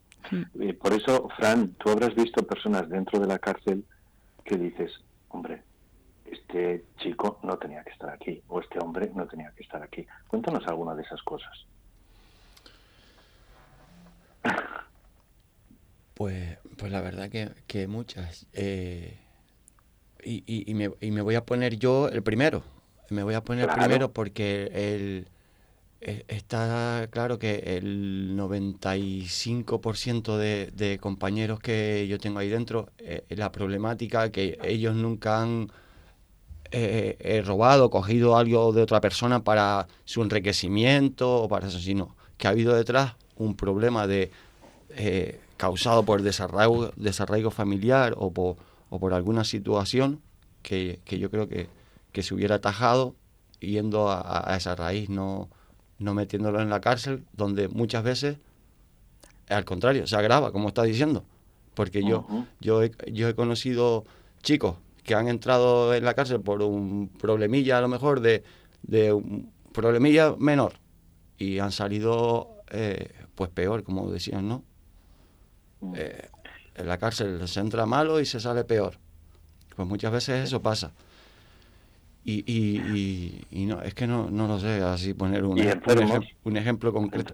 Enfermos ya ahora, hoy en día, pues también, eh, no sé, eso ya es hablar de injusticia, que, que, si me pongo a entrar ahí, don José María, y, a lo mejor me salgo de, de, tono, porque, porque sí que se ven unos agravios muy grandes entre entre a quién le interesa o quién conviene que salga por un artículo que se puede dar, cuando realmente hay un montón de pibes que son enfermos porque están enfermos, no porque sean enfermos de la droga ni nada, sino porque tienen una enfermedad auténtica en su organismo o en su cuerpo y están en, la cárcel que casi ni se pueden valer por sí mismos. Y, para ellos no existe esos artículos o esos Estamos hablando de los artículos por enfermedad y esto. Entonces, sí que dentro de la, de la cárcel es un sistema que para, para, para, para las personas es contrario totalmente, antinatural y encima injusto. Y encima injusto porque la sociedad lo, lo hace injusto. Yo quisiera solamente añadir, porque es otro tema que llama muchísimo la atención, el tema de los enfermos mentales dentro de la prisión, porque ha comprobado que casi se está acercando al 30% de los presos. Tremendo, es tremendo. Y, no hay ningún... Más, bueno, el tratamiento son los las pastillas tranquilizantes, me imagino. Nada más. sí, nada más. Eh, eh, sí, sí. Y lo que decía Fran, o sea, si una persona entra porque su problema es la droga, pues primero vamos a curar el problema, porque si no, y la cárcel precisamente, por muchos programas que tenga de desintoxicación y de rehabilitación, son puras teorías. Bueno, no, pero no nos vamos a meter, porque hay tantas cosas, ¿verdad?, que hablar. y, Y tú dices, y tú dices, José María, de la gente que está en la cárcel por la droga, que evidentemente se, se lograría mucho más con estas personas en centros de desintoxicación o demás, o enfermos mentales en, centros de salud mental y tal, pero y los miles de personas. El otro día estábamos en un consejo social y nos dijeron que en el, en el último año eran miles las condenas por delito contra la seguridad vial. Gente que entra seis meses, ojo que no digo que no sea importante el conducir, pues es, importante hacerlo en condiciones y demás, pero una persona entrar seis meses a estar privada de libertad cuando hay otras condenas que no son privativas de libertad, porque es, eh, o sea, son personas que van a estar conviviendo, pues lo que decía Fran, con personas que llevan muchos años en la cárcel, mucho, viendo cosas que, que tú en tu ámbito familiar o social, pues jamás estarías en contacto con ellas. Puede ser un, un método, una forma en la que, pues, eh, como dice Fran, ¿no? acabes mucho peor, de lo que has entrado. Sí, efectivamente.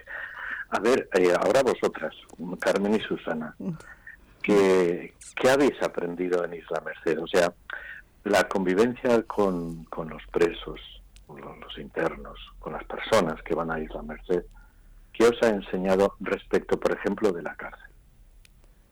No sé si me explico. O sea, el estar eh, conviviendo, eh, bueno, compartiendo momentos, tiempo, tiempo libre, sobre todo, o sea, no, no estar dentro de la prisión. Mm.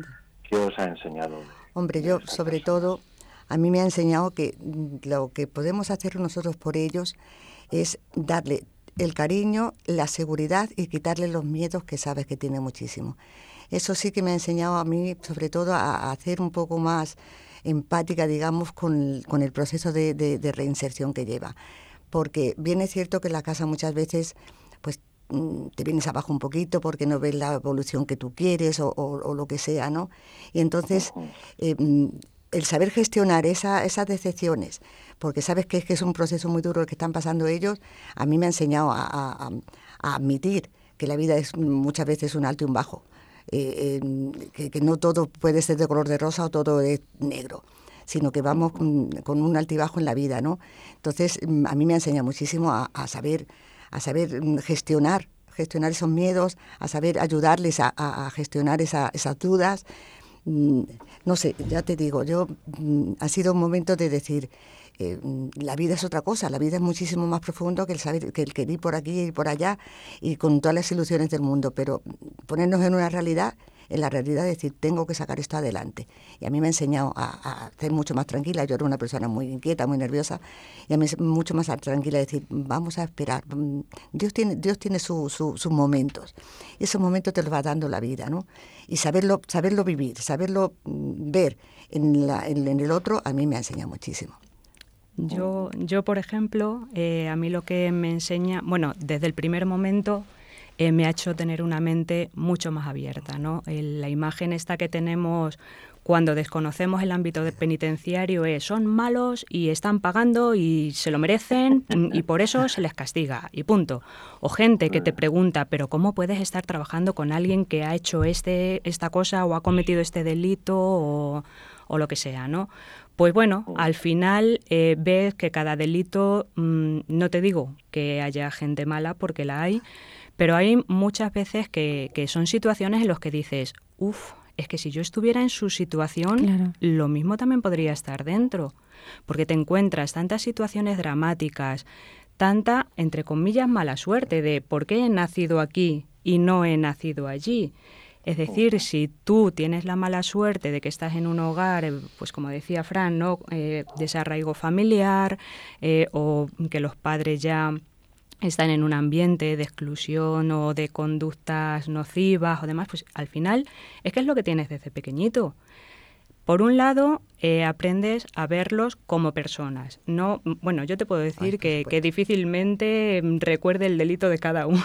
No, yo no, tampoco. Y, y por otro lado, el, me ha hecho ser una persona mucho más agradecida. Me doy cuenta de todas las cosas buenas que tengo, de toda la gente buena que me rodea, de, aprender, aprender de, de, todos los que están trabajando allí conmigo, como esa generosidad que tienen, porque los voluntarios que tengo en el centro son personas realmente entregadas, son personas que podrías decir que están dando su vida. Porque bueno, yo como digo muchas veces, yo al fin y al cabo pues cobro por estar allí, ¿no?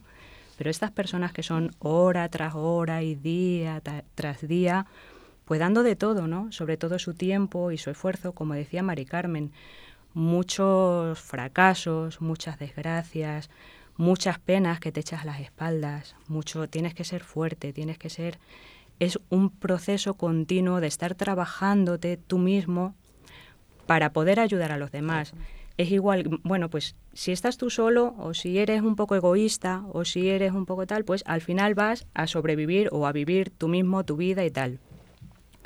Pero cuando ves que tanta gente depende de ti, pues te pasa un poco como cuando tienes hijos, ¿no? Mm, yo por mí me estaría mm, deprimida o me estaría enfadada o me estaría en mi mundo, pero por mis hijos lo voy a hacer, me tengo que levantar y tengo que, vivir, ¿no? Pues con ellos también. Tú estás viendo sus situaciones y no puedes llegar a, a agravarlas más por tu personalidad, por tu mm, carácter, por tu... Entonces, bueno, pues el aprender también, ¿no? A levantarte cada día, a decir, pues mm, tengo que tener fuerza porque, bueno, pues ya me, gestionaré yo mi forma de, enfrentarme a los fracasos o a las cosas malas que, que pasan día a día, pero por los demás tengo que seguir ahí y tengo que estar bien. Y eso es un apoyo muy fuerte el que hacemos. ¿Verdad? o lo intentamos por lo, menos. Intentamos por lo menos. intentamos por lo menos. Nosotros todos los días, eh, Susana y yo estamos, venga, vamos, porque muchas veces, ya sabes, nos venimos abajo, como te contaba antes, y venga, vamos, que esto, fíjate, pues este momento más duro, este momento menos duro. Pero tiramos la una de la otra muchísimas veces. Y de Pablo también, muchas veces, Pablo, por favor, que Pablo tira de nosotros. de padre Pablo Morata. Sí, Pablo Morata. Sí, sí, sí, Bueno, que como hace muchos años. Muchos años. Y es que el que tiramos delante, pues, porque es que hay veces que, mira, porque sobre todo ya no solamente, solamente, aquí voy a meter una cuñita yo, eh, no solamente los sentimientos, la economía. Y la Merced funciona de la providencia. Eso me gustaría realmente que de la providencia, porque mm, realmente no tenemos nunca, siempre vamos sin dinero, sin dinero. ¿Cuántas veces llamo Pablo, por favor? Es que no tengo para pagar a Susana, es que no tengo para pagar esto, es que no tengo. Y María me confía en la providencia. Y bueno, sí, pero la providencia nos tiene que pillar trabajando. ¿Qué hacemos? ¿Qué hacemos? y, de verdad que siempre está la providencia. Y si no fuera por la providencia, la verdad que la Merced no podría subsistir. ¿eh? Eso lo tengo tan claro, tan claro. Y además se lo digo muchas veces a, ellos. Digo, yo tengo tan claro, tan claro que este proyecto le gusta a Dios, porque si no, no podríamos subsistir. Es imposible. Es imposible. O sea, yo estoy tan convencida y por eso muchas veces cuando nos venimos un poquito abajo, Susana, mira, venga Susana, vamos a hacer esto, vamos a hacer lo otro. Porque realmente estoy convencida de que, de que la providencia está con nosotros, estoy segura. Y es la, que nos hace, la que nos hace ir a, por ellos y, tirar de ellos. Yo pues suscribo un poco, perdón, José María, suscribo un poco las palabras que han dicho ellas, porque, porque sí es verdad que, eh, aunque antes habló de que el 75% de, de salir es conseguir un trabajo y tal, pero sí que también salir y, saber que tienes unas necesidades básicas cubiertas, pues también eh, eh, da un poco de, de seguridad y, y de decir, es que mucha gente salimos con una mano delante y otra mano detrás, como se suele decir. Y, y, te preguntas, ¿y qué hago? ¿Y a dónde voy? Porque sí, vale, hay una ayuda del Estado que... Pero bueno, la ayuda del Estado hasta dos meses después de que ha salido no, la, no te la otorgan. Entonces son dos meses que las personas, por regla general, tenemos que comer y eso. Y gracias que hay la merced en sus posibilidades y tal, están ahí para nosotros y la verdad que yo no tengo sino hacia ellos palabras de agradecimiento, la verdad. Pues eso es lo que yo quería preguntarte, o sea, decir, ¿qué te ha dado a ti Isla Merced? O sea, ¿qué has encontrado al salir cuando te dijeron, mira, puedes ir a Isla Merced, el tercer grado y tal? Eh, ¿Qué te ha dado a ti? ¿Qué has encontrado allí? Pues yo, eh, primeramente, eh, como dijimos al principio del programa, eh, una sonrisa. Por ejemplo, Mari Carmen, Susana, son personas que, que es verdad que, que, que por muy mal que van las cosas y qué tal, siempre tienen una sonrisa para uno, una palabra de, cariño, eh, pues ese apoyo moral y como le dije, yo muchas veces pues me siento muy solo y me veo muy solo aquí y pues saber que tengo detrás a alguien que le voy a llamar o que puedo recurrir a ellas para hablar y eso, pues también es, un apoyo. Luego, eh, a, nivel material, como decía, porque los humanos comemos y necesitamos cubrirnos del frío y eso, pues también, también es, eh, también lo he encontrado ahí y, me lo, y es lo que se ofrece. Y, y, y luego, sobre todo, es una, un apoyo que, que en su día también lo, lo, hablé y me miraron un poco, pero también eh, el, la seguridad de saber de que, de que si yo voy un poco y me pierdo el camino que para mí va a ser mejor, pues también sé que, que va a haber gente ahí que me va a, dar un toquito. A tirar de las orejas. Sí, por así decirlo. Que también van a decir, hey, que las cosas van por aquí. Claro. Entonces todo eso para mí, para mí todo eso es un refuerzo, la verdad. Y, y una oportunidad. Sí, claro, porque yo, por ejemplo, lo que dice Fran, eso sí es, es muy, muy nuestro también. ¿no? No, no se puede caer en el buenismo de, ay, pobrecito, porque con lo que ha pasado, porque mira, porque... No, no, no, no. Es decir, nosotros tenemos muy claro que tú has sido condenado por un delito que estás cumpliendo o que acabas de cumplir y, y bueno, pues tienes que aceptar esa responsabilidad y tienes que tener en cuenta que has hecho daño a alguien, hay una víctima, hay un que restaurar un daño. Si no es posible con, con una víctima, con la víctima a la que se lo has hecho cara a cara, cara pues sí con la sociedad. Es decir, mm, hay que coger al toro por los cuernos, ¿no? Hay que tener esa responsabilidad y ese saber que lo has hecho y no justificarlo. Es decir, hay situaciones, hay contextos en los que te llevan a, delinquir o lo que sea, pero lo has hecho, al fin y al cabo, por voluntad propia. Entonces, lo primero es admitirlo y eso mm, es una de las bases, por ejemplo, que nosotros trabajamos, en el taller de Vivir sin Cadenas. La asunción de responsabilidad. la asunción de responsabilidad es vital. Es fundamental. Porque sin esa asunción de la responsabilidad no puede haber un cambio. Claro. Es una de las primeras cosas que trabajamos en el taller. Cuando yo conocimos a Fran, la verdad que fue un chico que ha sido un, proceso de, Cuéntanos, Mari Carmen, ¿cómo ha sido? Pues mira, le conocí, le conocí, además estaba un poco indeciso, él los primeros días se callaba, no, no participaba, pero hubo un momento en que hizo un chax y empezó a hablar de aquella manera de, de decir, o sea, hoy me estoy dando cuenta de todos los errores que he cometido. A mí hubo un día de Frank que me emocionó muchísimo. Me dijo, mira, yo hasta ahora siempre le está fallando a mi madre. A partir de ahora no, lo voy a volver a fallar. Mira, aquel día me emocionó un montón.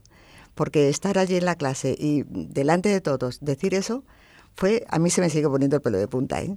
De verdad que es más, eh, que yo cuando llegamos a la cárcel de, de Aranjuez, había un señor un día me pregunta, ¿qué tal? ¿Cómo, va, ¿Cómo llevas el tema y tal? Pues muy bien, digo, pero hay un chico de verdad que es que mm, está haciendo un progreso, está haciendo, un, yo qué sé, es que es tremendo. se llama Francisco Piñero y tal. Dice, me alegro que me lo digas porque soy su educador y estoy notándolo. Ah. Mira, de verdad, y bueno, pues la verdad que es que Fran ha sido uno de esos chicos que dice, bueno, merece la pena seguir haciendo esto, merece la pena. Otras veces, lo que te decía, son pues eso, más difícil de, de encauzar, nos cuesta más trabajo pero con Fran ha sido, de verdad, a mí me encanta. Me encanta y, además le tengo como si fuera mi hijo, ¿eh? Le doy, le, doy, le, doy en el, le doy en el culo, sí. sí. No, sí. A mí me pasó lo mismo. Cuando llega la primera vez allí al centro de permiso de, de que salía de Aranjuez, bueno, pues es como el, soplo de viento fresco, ¿no? A mí me encanta la gente que llega, porque mm, tengo planificado, Susana, que voy a hacer esto y esto y esto. Y entonces, bueno, pues te pones a hablar con él y, pues mira, eh, Fran, esto sí, esto no, esto espérate al siguiente permiso. Es decir, pero por lo menos esas ganas de hacer las cosas bien, de seguir adelante. Yo, como digo, yo perdono todos los errores. Yo Mm, si tú haces una cosa mal y te sale mal, em, pues, pues bueno, se vuelve a intentar. Lo que no perdono es la falta de hacer la falta de ganas, la falta de, bueno, pues aquí seguimos, aquí estamos, porque no, no, así no, no se llega a ninguna parte, ¿no? Es decir, tú puedes intentar hacerlo bien y fracasar. Bueno, pues vuélvelo a intentar. Yo estoy aquí para apoyarte. Lo que no puedo permitir es que no lo intentes. Nuestros oyentes tendrían que, vernos por un agujerito eh, las actuaciones dentro de, Isla de Merced o del hogar mercedario, de las casas de acogida, porque sale tan destrozada Fran, sale tan destrozada la persona, tan, tan descoyuntada, que para volver a poner otra vez todas las piezas requiere su tiempo. Desde, desde el miedo a, la, a salir a la calle, a, resocializar, mm. a, a, la inseguridad, porque tienes que pedir, cuando estás dentro tienes que pedir permiso para todo, no puedes moverte, no puedes tomar iniciativas. Y ahora, cuando llegas a casa, llegas a Isla Merced, ostras, y, dudas de todo, ¿no? ¿Cómo, mm. ¿Cómo fue tu llegada a, Isla Merced, Fran? La primera, la primera vez que llegaste. Eh, Cuéntanos. La primera vez que llegué a Isla Merced, eh, la verdad que llegué con compañeros que ya coincidimos, salimos dos días, o sea, otro compañero que ya había venido antes que yo, entonces fue un poco, pues me, dejé guiar un poco por lo que él hacía, ¿no? Luego, eh, el, el trato con, con los profesionales, pues la verdad que no es difícil porque, porque ellos lo hacen que sea fácil. La verdad que ellos ponen los, los puentes y, todo para que sea fácil. El comunicarte con ellos, el, el, decirle los temores, el decirle, pues como decía, los, objetivos y todo eso. Ellos lo hacen que sea fácil. Sí es verdad que, que yo personalmente y e, en, la calle ya es otra historia. Yo en la calle sí que que, arrastras de la cárcel, pues eso, una serie de, secuelas y pues lo que dices, que pides permiso para todo, eh, te da miedo. Eh, yo he necesitado comprarme un pantalón y, por vergüenza no, no, me lo he comprado y me he ido y sin comprarme el pantalón por vergüenza a, tener que decirle a la dependiente, oye, que necesito un pantalón. O, entonces, ahí también dar el mérito a, a ellas, ¿no? Que, que, lo hacen que el comunicarte sea, sea fácil y un poco sirve también como,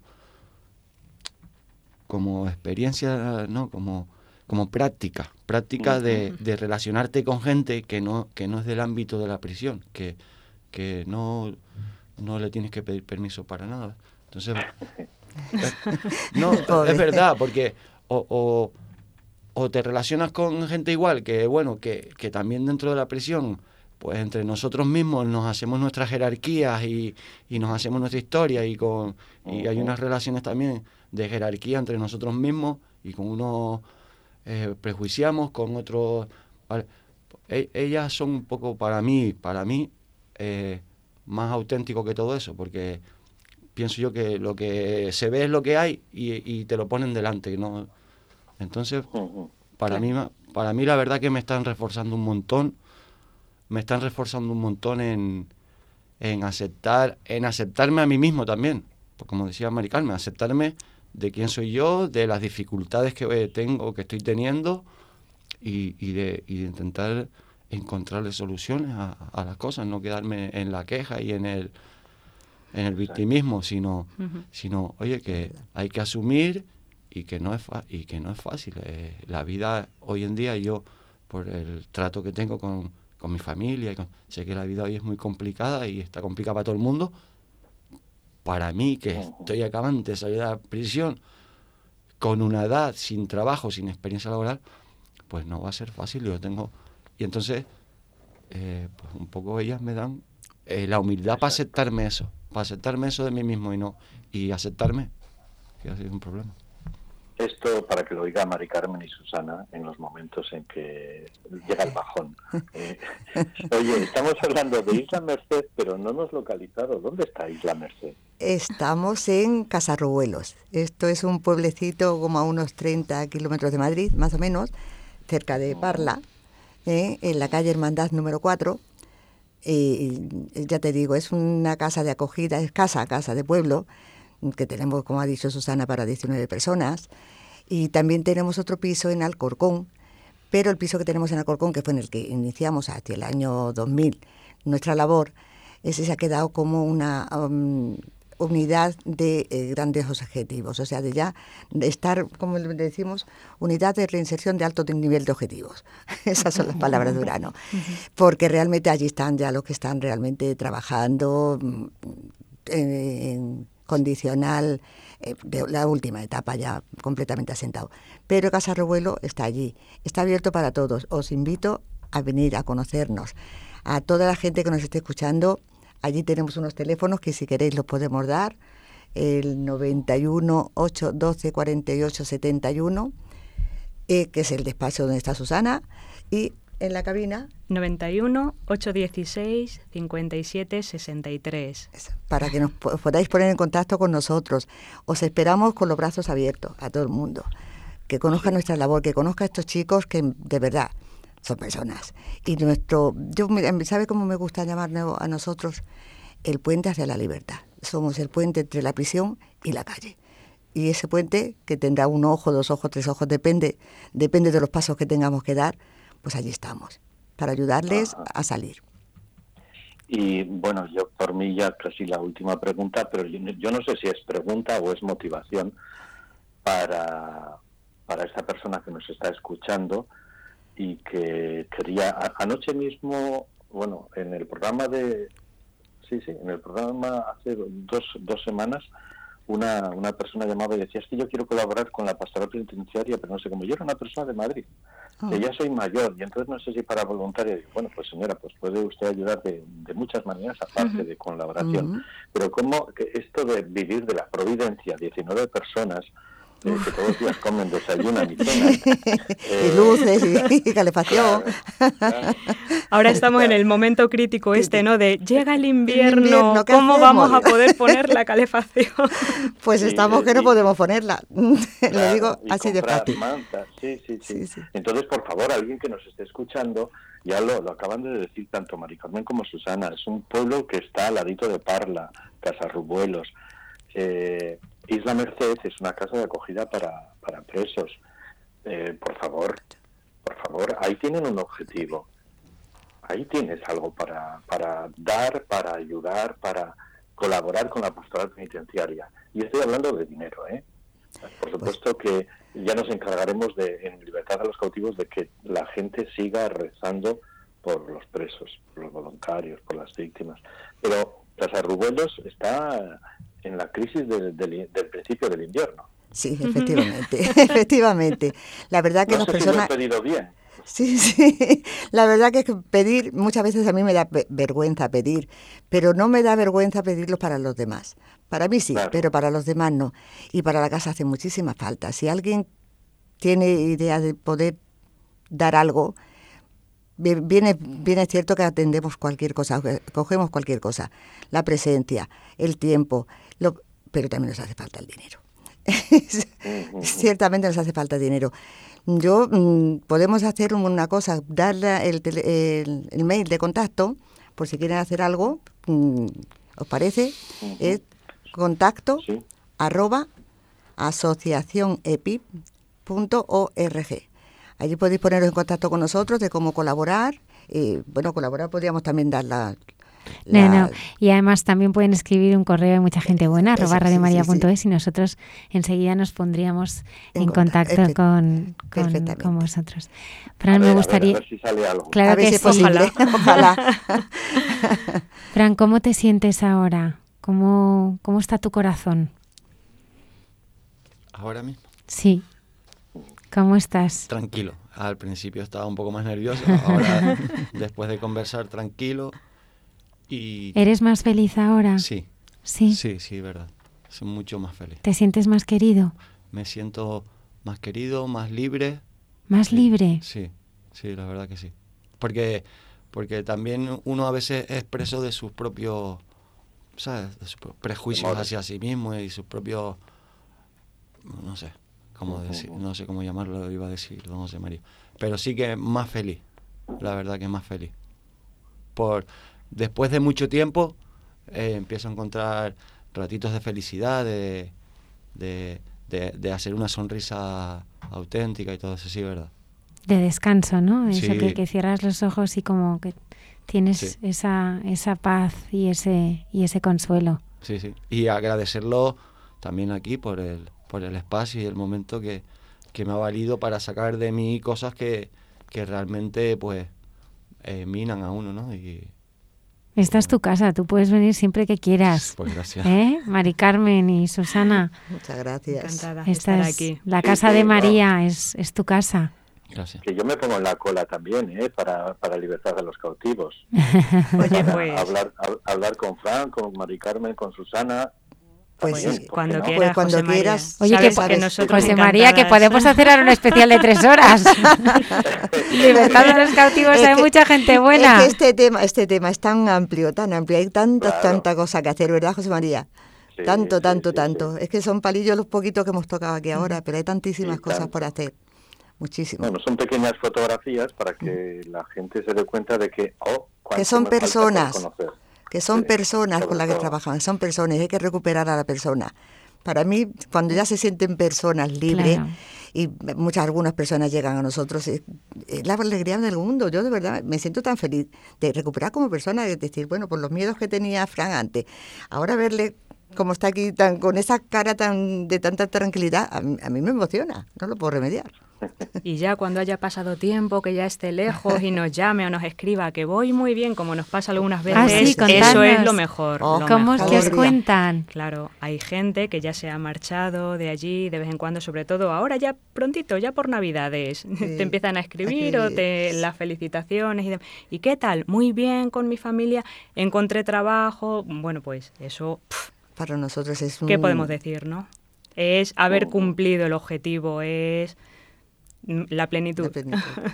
A mí todavía me sigue escribiendo un chico de Panamá. Desde Panamá. Espera, Manuel desde Panamá, además es que es. Y su, su tío era un tío. Es una familia de estas raras que tienen los sudamericanos, que su tío, cuñado, no sé qué, algo así de esto. Y mi familia de, de Madrid, mi familia de Valdemoro, ¿dónde está? Siempre, todo, todo, todos los años, dos o tres veces al año nos escribe. Y para mí eso es, pues eso. Decías que, que encontrábamos esa satisfacción es tremenda, de verdad. Pues muchísimas gracias, Fran Piñero, por haber estado esta noche con, con nosotros. Eres un regalo para todos. Muchas gracias a ustedes.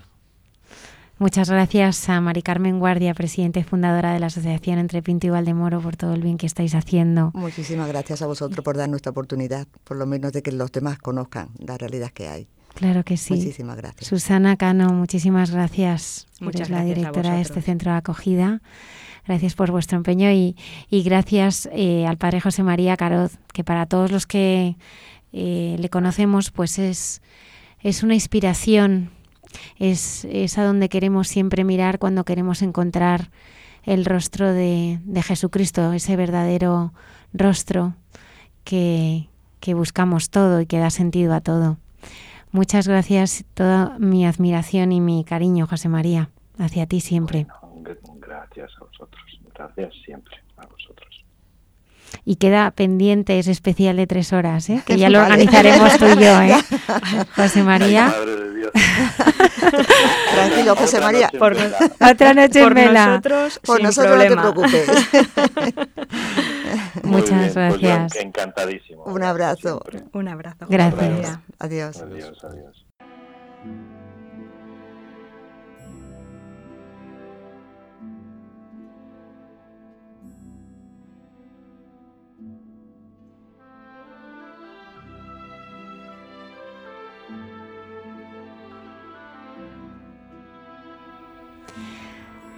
Nos despedimos. Muchísimas gracias por habernos acompañado esta noche. El próximo viernes estaremos aquí en directo en el programa de Mucha Gente Buena.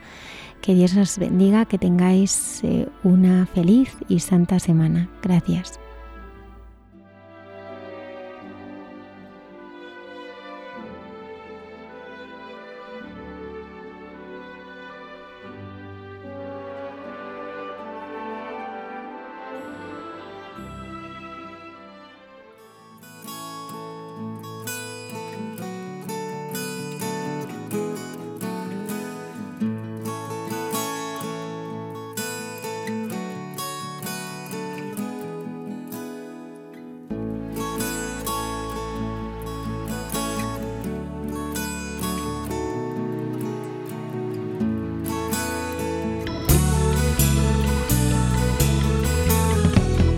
Han escuchado en Radio María Hay mucha gente buena, un programa dirigido por Almudena Delgado.